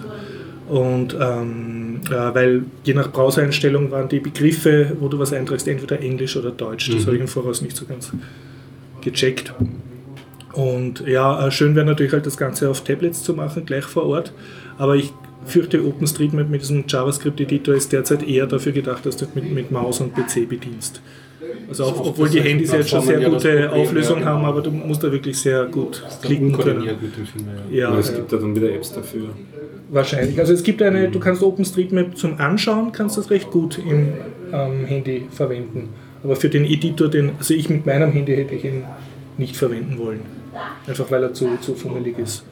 Und natürlich, es gehört ein bisschen, äh, wie soll ich sagen, ein bisschen Erfahrung dazu, weil du kannst durch einmal schief klicken natürlich sehr schnell sozusagen eine Gebäudewand umreißen oder so einen aus Versehen einen Punkt anfassen und dann verschiebst du eine Straße. Das haben die Kinder natürlich auch zusammengebracht. Da muss man halt ein bisschen Einschulung machen. Aber ansonsten, also ich werde äh, einen Blogpost mit all meinen gescheiten Anmerkungen da verlinken. Ja, Also ich finde, gut, dass Geschichte wurde geschrieben. Erster OpenStreetMap Volksschulworkshop. Ja, und das hat gut funktioniert. Und das in der Volksschule. Das ja, ja, und die Kinder, ich habe auch gemerkt, die haben wirklich gescheite Fragen gestellt nachher. Und so. Interessant. Cool. Sehr gut. Film, Film, Film. Ja, das ist von Volksschülern auf Swiss Army Man. Das ist schwierig. Da geht es nämlich darum, also Swiss Army Man ist der letzte Film, dann bin ich auch schon fertig. Den mache ich noch ganz schnell. Da spielt, äh, Hast du der- Glück, weil, die, weil sie hat gerade noch ein Quadratzentimeter frei auf dem Sketchen. da spielt äh, eine der Hauptrollen spielt der Daniel ähm, Radcliffe. Der eine ist der Paul Dano, den kennt man eigentlich vom Sehen auch, aber der Daniel Radcliffe, wisst ihr, wer der ähm, was Das ist doch der, der, Harry der, Potter. genau, ja. Ja, Harry Potter. Und äh, Harry Potter spielt in diesem Film, äh, der, weiß ich nicht, über eine Dreiviertelstunde geht, äh, eine Leiche über die ganze Zeit. Und es geht darum, dass der andere, dass der, ähm, der lebende Hauptdarsteller, der Paul Deno, das ist ein junger Mann, der auf einer Seeinsel gestrandet ist und dort ganz einsam vor sich hin vegetiert und kurz vorm Selbstmord ist wegen Einsamkeit und ähm, weil er von dieser Insel nicht wegkommt. Und auf einmal, Der ist aber keine Leiche. er ist keine Leiche, Okay. noch nicht, er möchte Noch sich nicht. zu einer machen. Ah, und der andere ist schon. und der andere, der wird dann an, den, an die Küste dieser Seeinsel gespült. Also Okay. eine Leiche wird angespült. Der, der Lebende, der ähm, Ja. wollte sich gerade erhängen, befreit Okay. sich aber daraus, läuft zur Leiche hin, glaubt zuerst, er lebt noch, kommt aber drauf, hm, na, Mhm. Die Leiche ist schon tot, sehr schade. Und ähm, ist dann so deprimiert, dass er sich den, Schlü den, den, den Gürtel schnappt von dieser Leiche und sich wieder an sein Wieder mal auf- möchte sich dann Ja. gleich zum zweiten Mal aufhängen. Und während er so seinen Mhm. ähm, traurigen und tiefgründigen Gedanken, er singt, glaube ich, auch ein Lied zu seinem eigenen Abschied und tiefgründige Gedanken Okay, ähm, ja. singt, ja, ähm, fühlt er sich in seinen Abschlussritualen ges- gestört, weil anscheinend diese Leiche, die so im halb Wasser, halb, halb Ja. an der Küste ist, äh, Purzgeräusche von sich gibt. Sind da so natürlich- Blähungen noch drin? Ja, Blähungen bei so Leichen Mhm. ja nichts Unübliches ist. Und er fühlt sich so dermaßen daran gestört, dass er, ähm, dass er zu dieser Leiche hinläuft und das Mhm. irgendwie verhindern möchte und draufkommt, man kann das doch nutzen. Ähm, weil die Blähungen so stark sind, dass er diese Leiche als Jetski verwenden kann und sich mit mit dieser Leiche auf dieser Leiche, auf dieser Leiche reitend sich zu einem anderen Ufer begibt. Aber das ist nur eine von den vielen Fähigkeiten, wozu diese ähm, Leiche vorher. Nicht umsonst heißt dieser, dieser, dieser Film Swiss Army Man, äh, so zu unter den Leichen das äh, Schweizer Taschenmesser äh, kann. Und der bleibt tot, also der läuft nicht rum und redet oder wird wiederbelebt oder so. Oder Also man kann jetzt mal schon so viel verraten, ähm, im Laufe des Filmes äh, singt er und redet diese Leiche. Schon. Allerdings muss man auch sagen, dieser Film bietet einem wahrscheinlich keinen zuverlässigen Erzähler. Das heißt, das spielt sich viel im, im, im Ko- äh, spielt sich eigentlich Könnte Halluzination sein. oder so, Ist auch, also, kann man, kann man gleich, schon- kann man gleich schon mal so sagen. Abgedreht. Auf jeden Fall, ähm, er geht mit dieser Leiche durch dick und dünn. Er, ähm, kann, er benutzt, er kann zum Beispiel diese Leiche kann Wasser filtern und ähm, Trinkwasser produzieren. Er duscht sich also mit dieser Leiche. Er kann Enterhaken rausschießen oder ähm, Tiere jagen, indem er Schrotkugeln ein, so ähm, Kieselsteine einfügt mit dieser Leiche schießt. Er kann unter, unter Wasser Ich tauchen. aus dem Mund. Tauchatemgerät natürlich auch. Liefert und Genau, also, und Aber es ist bisher mein Favorit, muss ich schon sagen. Also, das ist durchaus ein faszinierender Swiss. Army, Swiss Army Man. Swiss Army Man. Ja, Okay. ähm, und man könnte jetzt glauben, der Film rastet sich genau auf diese Ja, ja. Mannigfaltigen. Möglichkeiten dieser Leichen auf, aber nein, das ist, entwickelt sich in einer anderen Richtung, weil ähm, dadurch, dass die Leiche reden kann, aber kaum etwas weiß übers Leben, ähm, beginnt äh, der lebende junge Mann sich mit der Leiche zu unterhalten übers Leben und sehr viel über ähm, Beziehungen Ah. ähm, und über Frauen und über solche Sachen. Und das geht auch so weit, dass er der, ähm, der Leiche teilweise, weil ähm, sich die Leiche versucht, an, an, an, die Freundin zu erinnern, die er im Leben hatte, beginnt der Lebende irgendwie die Freundin nachzuspielen und zu simulieren. Machen Sie so Familienaufstellungen oder Also ein bisschen in dieser Art, ja. Und das wird dann noch ziemlich abgefahren, das Ganze. Ja. Mehr möchte ich jetzt in die Handlung gar nicht reingehen. Ich möchte nur eins zu bedenken, eben so lustig wie das Ganze geklungen hat. Ist es es ist ein bisschen wie Science of Sleep, das, äh, ein an- anderer Film oder so. Es ist ein bisschen ein Sucker Punch-Film. Ja, du kommst eigentlich am Ende drauf, dass das Ganze eigentlich ziemlich traurig ist. Ah, Und das, das hat ich mir ein, gedacht. Dass das Ganze eigentlich, es ist ähm, nicht, dass jetzt so große Plot-Turns oder so Ja. drinnen kommen, aber das Ganze, wie es sich entwickelt und wie eigentlich dann äh, dieser junge Mann, wie man, wie man dann am Ende dieses Filmes auf ihn sieht oder so, Mhm. äh, hat das eigentlich eine tragische, eine tragische Sorte und so, und so wie haut drauf humorig das klingt, ja, geht es auch wirklich viel um halt, ähm, er ist halt wirklich so ein verklemmter junger Mann, der sich nicht irgendwie- Der Lebende jetzt, oder? Der Lebende, Ja. genau, äh, mit, mit, mit, mit ähm, Frauen in Kontakt zu treten und auch mit anderen soziale Probleme hat. Und das, das wird in diesem Film dann eigentlich auf eine äh, gar nicht, das ist halt in so einem krassen Zegensatz, aber in gar nicht so einer äh, hau, haut Weise gezeigt. Also ein komplett skurriler Film mit verschiedensten Elementen. Ich habe es ich, ich habe die Beschreibung gelesen, die ersten zwei Sätze und habe gewusst, okay, die muss ich mir anschauen. War auch einer der erfolgreichsten. Also es Mhm. war am letzten Abend und sie haben die drei erfolgreichsten Filme am letzten Abend eben nochmal gespielt. Mhm. Und da war der halt und drunter. Wahrscheinlich auch wegen am Star, wegen Ja, Harry ja. Potter. Äh, ja, ah, arger Film. Arger Kann Film. nichts, nicht mehr dazu sagen. Ja. Ja, keine Empfehlung oder keine Nicht-Empfehlung. Okay. Jeder sprachlos. Selber, ja, sprachlos. Und dann war ich dann auch um 1 Uhr früh glücklich zu Hause und habe das Slash Filmfest diesen Sonntag beendet. Wie, wie hält man drei Filme am Stück aus? Was geht, wenn die Filme gut sind und wenn du, also es beginnt ja schon um 18 Uhr. Ah, Äh, Das ist der erste um 18 Uhr und der letzte geht dann so 23 Uhr los und geht bis 1 Uhr. der sind da dazwischen dann so Cornflakes-Esspausen? Ja, man kann rausgehen, da geht es auch ein bisschen was los aus dem Mhm. ähm, Wechsel des Publikums. Und Ich habe mittlerweile trifft man dann so Bekannte Mhm. oder man hat sich ja schon verabredet mit bekannten Leuten dort. Und ähm, es kommt drauf, auch auf Tagesverfassung an. Ich habe auch einen Film nicht geschafft. Also Hm. Da du nicht, vorher was, was, na, was nicht funktioniert, zum Beispiel um 18 Uhr einen Film und dann den nächsten um 1 Uhr früh. Wenn du die Pause dazwischen hast, so, ja, da, da magst du dann. dann, ja. dann ist um 1 also, Uhr wenn früh sollte man am. Stück tapfer durchgucken. Durch, und dann geht das, wenn man sich schon darauf einstellt. Ich freue mich dann den ganzen Arbeitstag darauf und denke, Ja, wow, ja. heute Abend habe ich nichts anderes vor, als im, im Filmcasino zu hocken, zu sitzen und mich berieseln zu lassen und mich zu freuen. Hatte ich so wirklich Bock darauf und das war. Aber ich meine, du sitzt ja dann bei drei Filmen, sitzt ja sechs Stunden am Stück.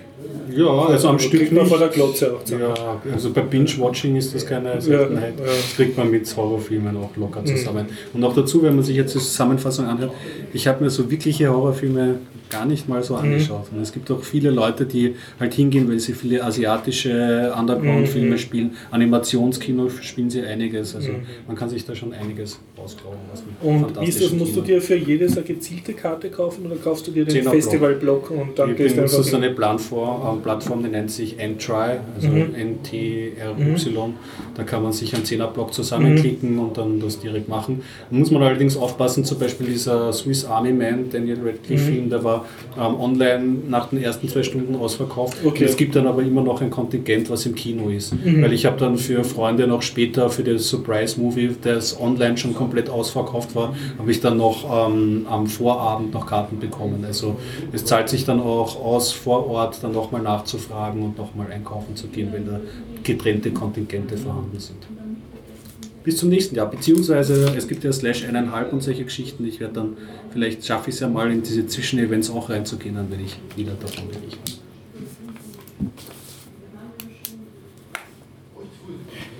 Ich hätte noch was aus Wien jetzt, ähm, was schon anderthalb Wochen her ist, und zwar die Game City. Ah ja, du Ah. hast. Ja, im Rathaus. Ähm, da geht es nicht um äh, Slasher, sondern da geht es um Computerspiele. Aber es gibt ja auch Slasher-Computerspiele. Ich habe jetzt keins gesehen, sowas wie Dead by Daylight oder so. Ähm, und ich muss sagen, dass ich wahrscheinlich auch inzwischen zu alt bin dafür. Die verlangen Für tatsächlich. Ja, für die Ja. Game City. Die verlangen tatsächlich, damit man ein Bändchen äh, bekommt, dass man schon über 18 ist, äh, dass man wirklich den Ausweis vorzeigt, weil die davon ausgehen, dass alle Kinder seien. Und äh, War das kein Kompliment für dich, dass, dass du beweisen musstest, dass du über 18 bist? ich weiß nicht. Ich glaube, die wollen einfach nur mit der Kamera die ähm, Ausweise scannen oder sowas. Ja, wurscht. Ähm, jedenfalls, ich habe mir dann so ein äh, Bändchen dann äh, eben bekommen dafür, dafür, dass ich vorgezeigt habe, dass ich schon über 18 Mhm. bin. Ähm, ich hätte es überhaupt nicht benötigt, weil die Sachen, die ab 18 sind, haben mich nicht wirklich interessiert. Also äh, zur Erklärung, da kannst du dann gewisse Spiele oder Ego-Shooter nur anschauen, wenn du ein Ja, ab also 18 Bändchen Sachen, hast. die nur erst ab 18 Mhm. sind, da kommt man nur rein, wenn man das Bändchen hat. Ähm, am Eingang dann schon die ersten Sachen, wo ich mir gedacht habe, ja, die dürften erst ab 18 sein, waren dann aber ähm, ohne Altersbegrenzung irgendwelche Kriegsspiele. Äh, ich, äh, War of World oder sowas. World of Tanks vielleicht? Äh, World of Tanks ähm, und äh, wie heißt das mit den Kriegsschiffen? Battleship? Keine Ahnung. World, äh, War of Battleship, ich weiß es Okay, nicht mehr ja. genau. Jedenfalls sowas äh, ziemlich militärisch. Mit Und kriegerisch. Militär. Ja, also sie hatten auch direkt einen Panzer da stehen, also oder irgend sowas in der Art. Ähm, dann ähm, die äh, PlayStation VR. Mhm. Ähm, hätte ich mehrere Stunden wahrscheinlich anstehen müssen. Hat mich sowieso nicht so interessiert, weil ich nicht so der VR-Fan bin. Ähm, ich hatte inzwischen eine VR-Brille auf und mir gefällt es nicht so, also habe ich mich erst da gar nicht angestellt. Innen drin, ähm, das Einzige, was mich eventuell noch interessiert hätte ähm, im Vorhinein, wäre der Stand von Ubisoft gewesen. Ich mag Ubisoft nicht, aber die haben äh, tatsächlich äh, noch einer der besseren Spiele äh, dort gehabt, unter anderem äh, das neue Spiel von South Park. Ach ja. Das würde mich durchaus interessieren, waren aber viel zu viele gesehen. Menschen. Ja. Ja. Also, hättest lang Schlange stehen müssen für einmal Probespielen, oder? Ja, ich weiß nur nicht Ja. einmal genau. Dann hatten sie Star Trek Bridge Crew. Das, Das war ja ist, früher mal ein äh, Open Source Spiel, sogar ein Indie-Spiel. Ach so, Ja, ja. das hätte ich nicht gewusst. Entsteht aus so einem Indie-Projekt. Aha. Äh, das ist eine ähm, VR-Geschichte. Ähm, ziemlich interessant. Ähm, Habe ich schon im Internet äh, gesehen gehabt. Ähm, da sitzt jeder einfach so da mit der Brille auf und meistens wird nur geredet. Das heißt Also, also. du Rollen spielst eigentlich, dass du die Crew vom Ja, Raumschiff Enterprise genau. bist. Jeder wollte mal immer Brücke neu. Das ist ja. auch das ist Das ein schöner Gedanke. Ja. Also so ähnlich wie Artemis, Ja, ja. nur halt mit VR. Dass mit man sich direkt. Ha- Hast du eine Brille aufgehabt? Oder? Ich habe mich jetzt gar nicht angestellt. Also waren, waren zu viele Leute. Ja, aber prinzipiell finde ich das schon mal interessant, wobei ich das VR nicht unbedingt brauche. Und das andere Ubisoft-Spiel, was sie dort hatten, habe ich jetzt vergessen, ist jetzt aber auch nicht so wichtig. Ähm, Microsoft äh, war sonst immer dort in der Ecke und Microsoft hatte immer ziemlich viele Spiele und diesmal war da Ubisoft komischerweise und Microsoft habe ich ir- nirgendwo gesehen. Ähm, ja, Nintendo hatte einen ziemlich großen äh, Stand, wie jedes Jahr, mit äh, dem Splash-Spiel, also diesem Ego-Shooter. Ach, der mit den- kinderkompatible Ego Ja, genau, richtig. Da spielt man so Nee. Splash, Splash Doom, nein, Splash Platoon, irgendwie so. Äh, Splatoon. Danke. Ja, genau. Also so herzig, dass die Eltern nicht checken, dass die Kinder Ego-Shooter Ja. Wir spielen alle gemeinsam dann. Halt, du, Ja. so ein Shooter für die ganze Familie. Ja, genau. Wunderbar. ja, man schießt sich ab, aber hauptsächlich geht es darum, die Weltkarte einzufärben, die man hat. Ähm, das hatten sie auch letztes Jahr schon da. Ich finde das ganz nett. Und dann hatten sie komischerweise noch ein äh, Tekken-Klon mit Pokémon. Also ein Prügelspiel. Ein Prügelspiel, also ein, äh, mit Pokémon. Und da haben sich alle gedacht, die, die äh, davon geredet haben, ach, damit haben wir jetzt gar nicht gerechnet, dass Nintendo ein neues Spiel hier präsentiert, äh, mit dem, das keiner bisher kannte und dann auch noch mit Pokémon. Äh, das komisch, dass es das nicht schon vorher gab. Ähm, ja, das war, es ist schon, Nintendo Das habe sich ich immer Zelda wieder. hergezeigt. Das waren Das neue, nein, das neue Zelda, nee, da hätte ich mich definitiv hingestellt. Sonst waren viele Cosplayer. Waren Ja, Cosplayer waren sehr, sehr viele dort. Interessiert mich allerdings nicht so, aber ja. Ähm, die Retro. Ähm, Achso, diesmal war der Eingangsbereich woanders und deswegen gingen alle erst durch den Retro-Raum. Wir haben Supertron mit den Ja. Retro-Maschinen. Ja. Die, man, äh, das war der Eingangsbereich. Also ähm, war hinten bei der Friedrich-Schmidt-Halle, weil ja vorne das Zirkuszelt war. Ne? ja, Am genau. Rathausplatz. Ähm, das heißt also, alle, die rein wollten in die Mhm. oberen Etagen, gingen da durch Vorbei, ja. und auf der anderen Seite gingen sie wieder, Wieder am Retrostand ja. vorbei, Ja. wenn sie rausgingen. Ähm, das war auf jeden Fall besser als letztes Jahr. Mhm. Ähm, aber jetzt zu dem, was mich wirklich beeindruckt hat. Ich bin dort ohne Erwartungen hingegangen, eher mit negativen Erwartungen. Und dann habe ich dort ein Spitzenspiel gefunden, und zwar Drone Swarm. Das war beim Stand von FM4 mit angeschlossen. Und es handelt sich um Tiroler Entwickler. Bei dem Spiel geht es darum, äh, es ist ein Weltraum-Strategiespiel, Echtzeit. Ähm, du hast ein Mutterschiff ähm, und dieses Mutterschiff kann Drohnen produzieren. Und du hast 32.000 Drohnen, die du auch wirklich einzeln sehen kannst. Wie die Entwickler mir gesagt haben, äh, sie mussten die Drohnen zum Teil sogar äh, schon zählen, ob das wirklich alles stimmt, dass die alle wirklich gerendert werden. Und ja, es sind wirklich 32.000 Drohnen. Ähm, das ist äh, immens viel Aufwand, die zu berechnen und das haben die auf die Grafikkarte ausgelagert. Und diese Drohnen kannst du dann als Schwarm steuern. Du kannst die Drohnen teilen, dann hast du mehrere Schwärme, Mhm. also mal 10.000 und andere z- äh, 22.000, so klein wie möglich oder alle wieder zusammenfassen. Und dann kannst du die steuern, irgendwo hinfliegen lassen. Die haben, äh, du kannst mit denen eine Wand aufbauen, dann stellen die sich auf wie eine Wand und können Raketen abfangen, damit dein Schiff, weil das Schiff ist ziemlich fragil, ähm, Geschützt ist. ja. nicht, äh, ja, damit es geschützt wird. Und du kannst mit denen auch angreifen. Da gibt es zum Beispiel dann einen Dash, wo alle Drohnen dann vereint wie ein Faustschlag irgendwas rammen. Und das Interessante ist, ähm, die haben die Physik wirklich gut umgesetzt. Das heißt also, wenn du das rammst, das Schiff hinten, dann dreht sich das auch und es wird auch weggeschleudert. Also da Newtonsche Physik. Ja, die ist voll vorhanden und das ist richtig Und kannst cool du. Drohnen verlieren? Oder Ja, Drohnen kann man verlieren. Ähm, zum Beispiel durch Raketenbeschuss Ja, ja. oder eben beim Angriff oder durch andere Waffen, die es gibt. Ähm, dann gibt es ein Sägeblatt. Äh, damit sägst du dich sozusagen durch das gegnerische Schiff durch. Und äh, was ich aber nicht testen konnte, weil sie das abgeschaltet hatten, äh, zumindest hatten sie es teilweise abgeschaltet, ähm, man kann eigentlich die Waffen, die Navigation, alles einzeln ähm, ansteuern. Das heißt, das Sägeblatt gezielt auf den Antrieb oder auf die Waffen Mhm. Also, okay. und auch den Dash und so weiter und so fort.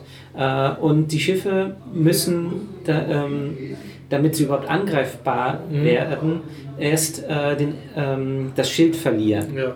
Das heißt also, mit, deiner Dro mit deinen Drohnen äh, zündest du ein EMP, dadurch verlieren die Schiffe ihren Schild und dann kannst du sie angreifen. Das heißt also, es ist ein bisschen mehr Ta- Taktik dadurch. Und der Gegner hat auch Drohnen oder der hat nur große Schiffe? Äh, der Gegner hat nur Schiffe. Ähm, dazu soll es auch eine Story geben, eine ziemlich gute Story kündigen sie an. Ich bin mal gespannt.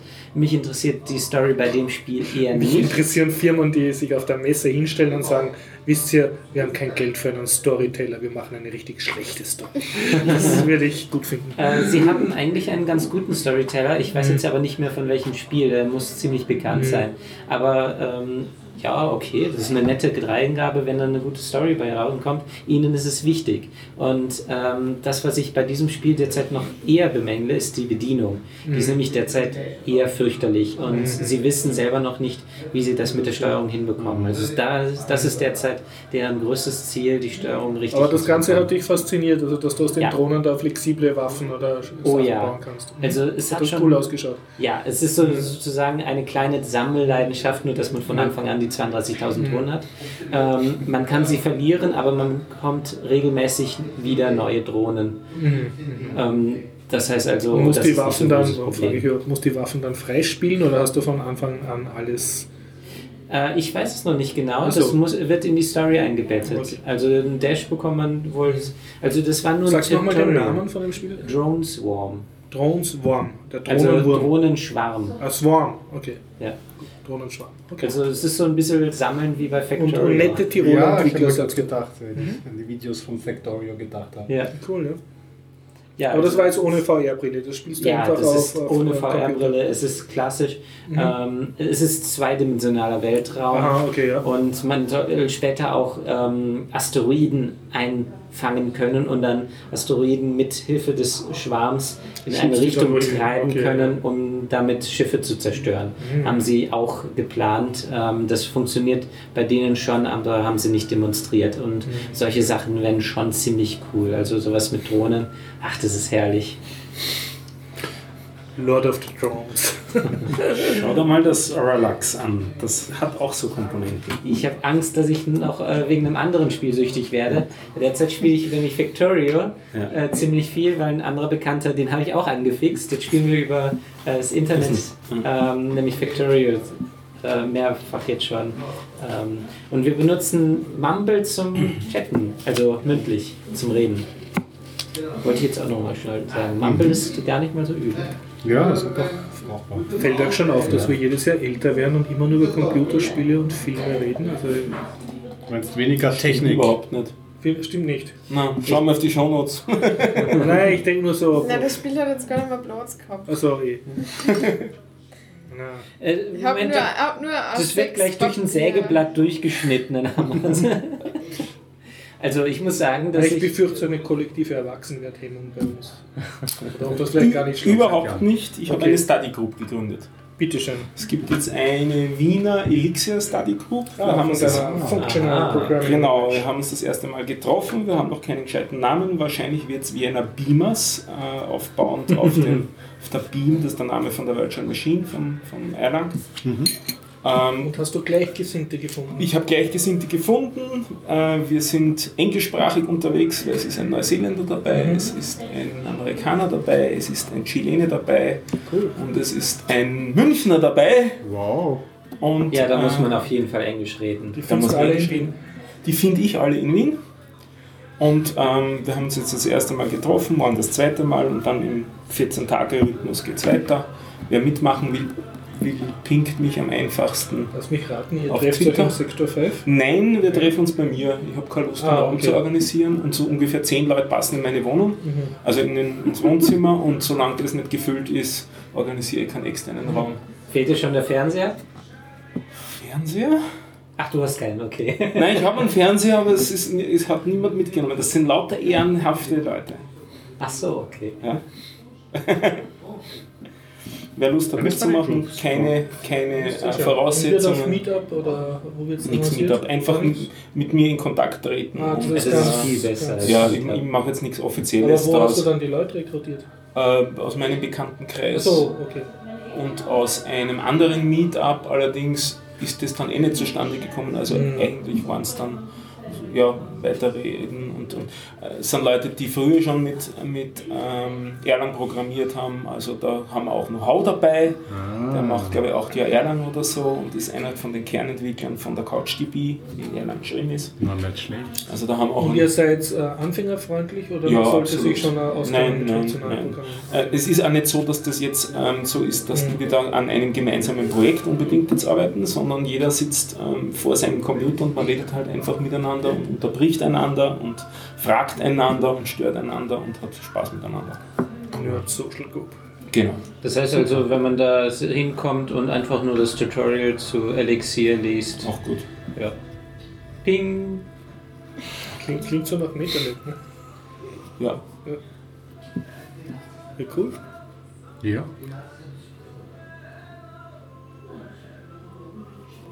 Sag nichts. Ja, Moment, ich habe noch etwas Schönes als Überleitung. Er. Du warst in Brüssel. Ja. Ähm, musstest du dann auch durch einen Nacktscanner irgendwo gehen? Nacktscanner. Du hast uns schon mal von einem Nacktscanner erzählt, aber das war nicht Flutrüssel. Äh, ja, das war irgendwo anders. War Ich wurde, ich wurde durch mehrere solche, äh, also in, Metalldetektoren waren das aber. durch mehrere Detaildetektoren Ja. musste ich öfter gehen und auch mein armes Gepäck. Und boah, ich hab's beim Rückflug, war ich schon so geistig umnachtet, habe ich tatsächlich ein Flascherl Wasser in meinem Rucksack drin gehabt. Ui, da haben sie aber, da haben sie erst so einen, einen Stab, also erst einmal wurde mein Gepäck ausgesondert, dann ich und dann eine Frau freundlich gefragt, ob sie das eh durchsuchen darf und ich habe es dann nicht darauf angelegt, dass ich sage, na, sie darf nicht, weil, ich wollte meinen Flug vorbei, erwischen. und dann hat es erst einmal, dann hat es nicht irgendwie reingegriffen, aber ich habe gedacht, sie leert das aus. Nein, nein, sie hat dann ein Stabal genommen, so wie diese Handy-Selfie-Sticks. Aufs Stabal hat so ein Streifen draufgeklebt, ich nehme an, mit irgendeiner empfindlichen Substanz für Sprengstoff. Damit hat sie in meinen dreckigen Unterhosen und Socken umgestochert, die da in dem Text drinnen war. Ja. Dann hat sie es rausgefischt und dann hat sie so mit einem Gummihandschuh einmal so ohne hinschauen so gezielt reingegriffen und gesagt, haha, und hat das Flasche rausgezogen. Okay. Das wurde entdeckt. Genau, das wurde dann entsorgt, weg was. Und aber gleich daneben war ein riesiger Haufen mit gratis Wasserflaschen. Habe ich mir das nächste genommen. das Für ist nächsten- interessant. ja, Für den nächsten Metalldetektor, dass ich wieder Spaß habe. Aber in Wien. Wirklich, weil ich habe den Eindruck, die Flughäfen dann um alles in der Welt äh, versuchen, dass man Wasserflaschen kauft. Als ich nämlich nach Marokko geflogen bin, war ich bin von München aus geflogen und hinter der Sicherheit, also im Sicherheitsbereich vom Münchner Flughafen sind die Wasserhähne so, dass man wirklich keine Flaschen drunter tun kann. Die sind, sind extra so und zwischen Wasserhahn und Waschbecken ist so viel Platz. Und Das ist, da man kann's es Schlauch oder ja. kleine Und in, in Wien habe ich das auch Ja. schon mal versucht. Am Wiener Flughafen, das Sicherheitsding, kriegt man nur Warmwasser. Also das heißt, du Echt? Das kannst... ist gemein. auch eine Frechheit. Ach, das kannst- finde ich doch angenehm. Ja, ich habe hab dann ja- auch das Wasser Ja. genommen, es wird schon wieder kalt, bevor wir jetzt für 3 Ja, Euro einen halben. Liter Wasser kaufen. Ja. Aber ich verstehe nicht ganz, was das Also soll. ich das mag ist kein echt kaltes nicht Wasser, freundlich, weil ich trinke ja sonst nur Leitungswasser. Was Mhm. soll ich da jetzt Was Wasser kaufen? kaufen? Ja. Ja, jedenfalls, worauf ich hinaus wollte, ist, ich bin äh, nach Köln geflogen und wieder zurück. In Wien haben sie ja noch die alten Metalldetektoren. Ich bin Mhm. durchgegangen, ähm, habe dann Stunden gewartet, bin geflogen. Auf dem Rückflug ähm, haben sie jetzt in Köln diese Nacktscanner schon eingerichtet. Und, ähm, und ich habe mir nur gedacht, oh nein, jetzt fangen die mit dem Scheiß hier an. Wie hast du den erkannt? Also ist das der mit diesen Ringen, die so rauf und runter fahren? Nee, da sind keine Ringe drin? Das ist so ein, ähm, ähm, ja, im Prinzip ähm, ist das so ein, wie eine Schleuse, Mhm. nur vorne und hinten sind sie immer offen. Das heißt, man Mhm. könnte theoretisch komplett durchgehen Ja. einfach, aber natürlich sollst du dich da reinstellen, Arme hoch, du bist so, ja, das- das du ist bist ja ein äh. Täter, du bist Ja, äh, du bist ja Genau. gefährlich, deswegen Terrorist. Arme hoch und dann äh, fährt so ein äh, Ja, das habe ich gemeint, den, den habe ich auch dann erlebt, wieder zurück. Aber So. kannst du relativ leicht sagen, du willst nicht und dann krapschst Ja, du deiner- genau. Richtig, das habe ich gemacht. Ich hab Hast dich gedacht- auch abtatschen lassen. Ja, ich habe mich äh, dann halt abtauschen lassen. Die äh, Leute sind freundlich, sollte Mhm, halt ja. drumherum gehen. Ja. Das ist halt nicht besonders freundlich äh, gestaltet, weil man kann nicht so einfach, weil da ein Absperrband Ja, ist. ja. Ich musste also das Absperrband selber dann entfernen und durchgehen. Also wirst du genutscht, dass Ja. du dich nackt scannen lässt. Genau, und äh, das Einzige war halt, ich musste ein paar Minuten da sitzen äh, bleiben, weil die Schuhe werden dann nochmal durch den Röntgen geschickt. Die Schuhe extra. Die Schuhe werden nochmal extra Das neben eine deinem dass du Schuhe äh, ausziehen musst. Ja, es könnte ja was drin sein. Oder es könnte jeder auf die Idee kommen, nicht durch Ja. den Nacktscanner zu Also das Abtasten war schneller als der Mhm. Nacktscanner. aber ich schneller. Schuhe, Ja, ja, ja. Schuhe, die haben dann. Also, Und ähm, ja. Und da daher, nur mit Glocks fliegen. Ne? ja, den musst du wahrscheinlich auch. Ja, meine Freundin ähm, hat das in Amerika, also in Amerika Mhm. dann auch gemacht. Sie wurde dann von einer freundlichen Frau Mhm. abgetastet und die Schuhe auch. Ähm, und ihre Schwester und ihr Cousin wurden dann rausgezogen. Und was war? Sie hatten eine Flasche Salsa. Salsa? Ähm, Äh, Gewürze. Gewürz.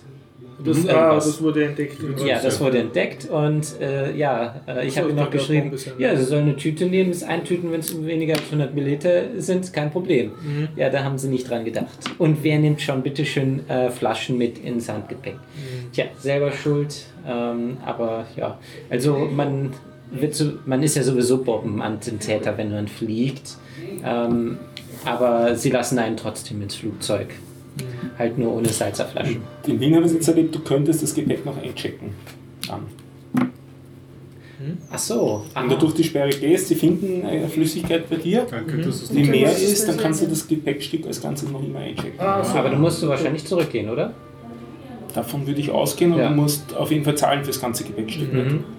Dazu habe ich auch etwas hier in Wien. Ähm, ich habe mich vorher informiert, weil ich nur Handgepäck mitnehmen ähm, konnte, weil mein Flug äh, nur Handgepäck erlaubt. Wie viel darf ich transportieren? Wie groß darf der Koffer sein? Mein Koffer ist für Handgepäck ähm, zugelassen.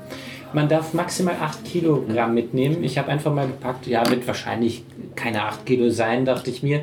Und äh, das ist mir noch nie passiert. Aber sie, ähm, bevor ich überhaupt zu den Sicherheitskontrollen kam, ähm, haben sie die Leute äh, wiegen lassen, die Koffer. Echt?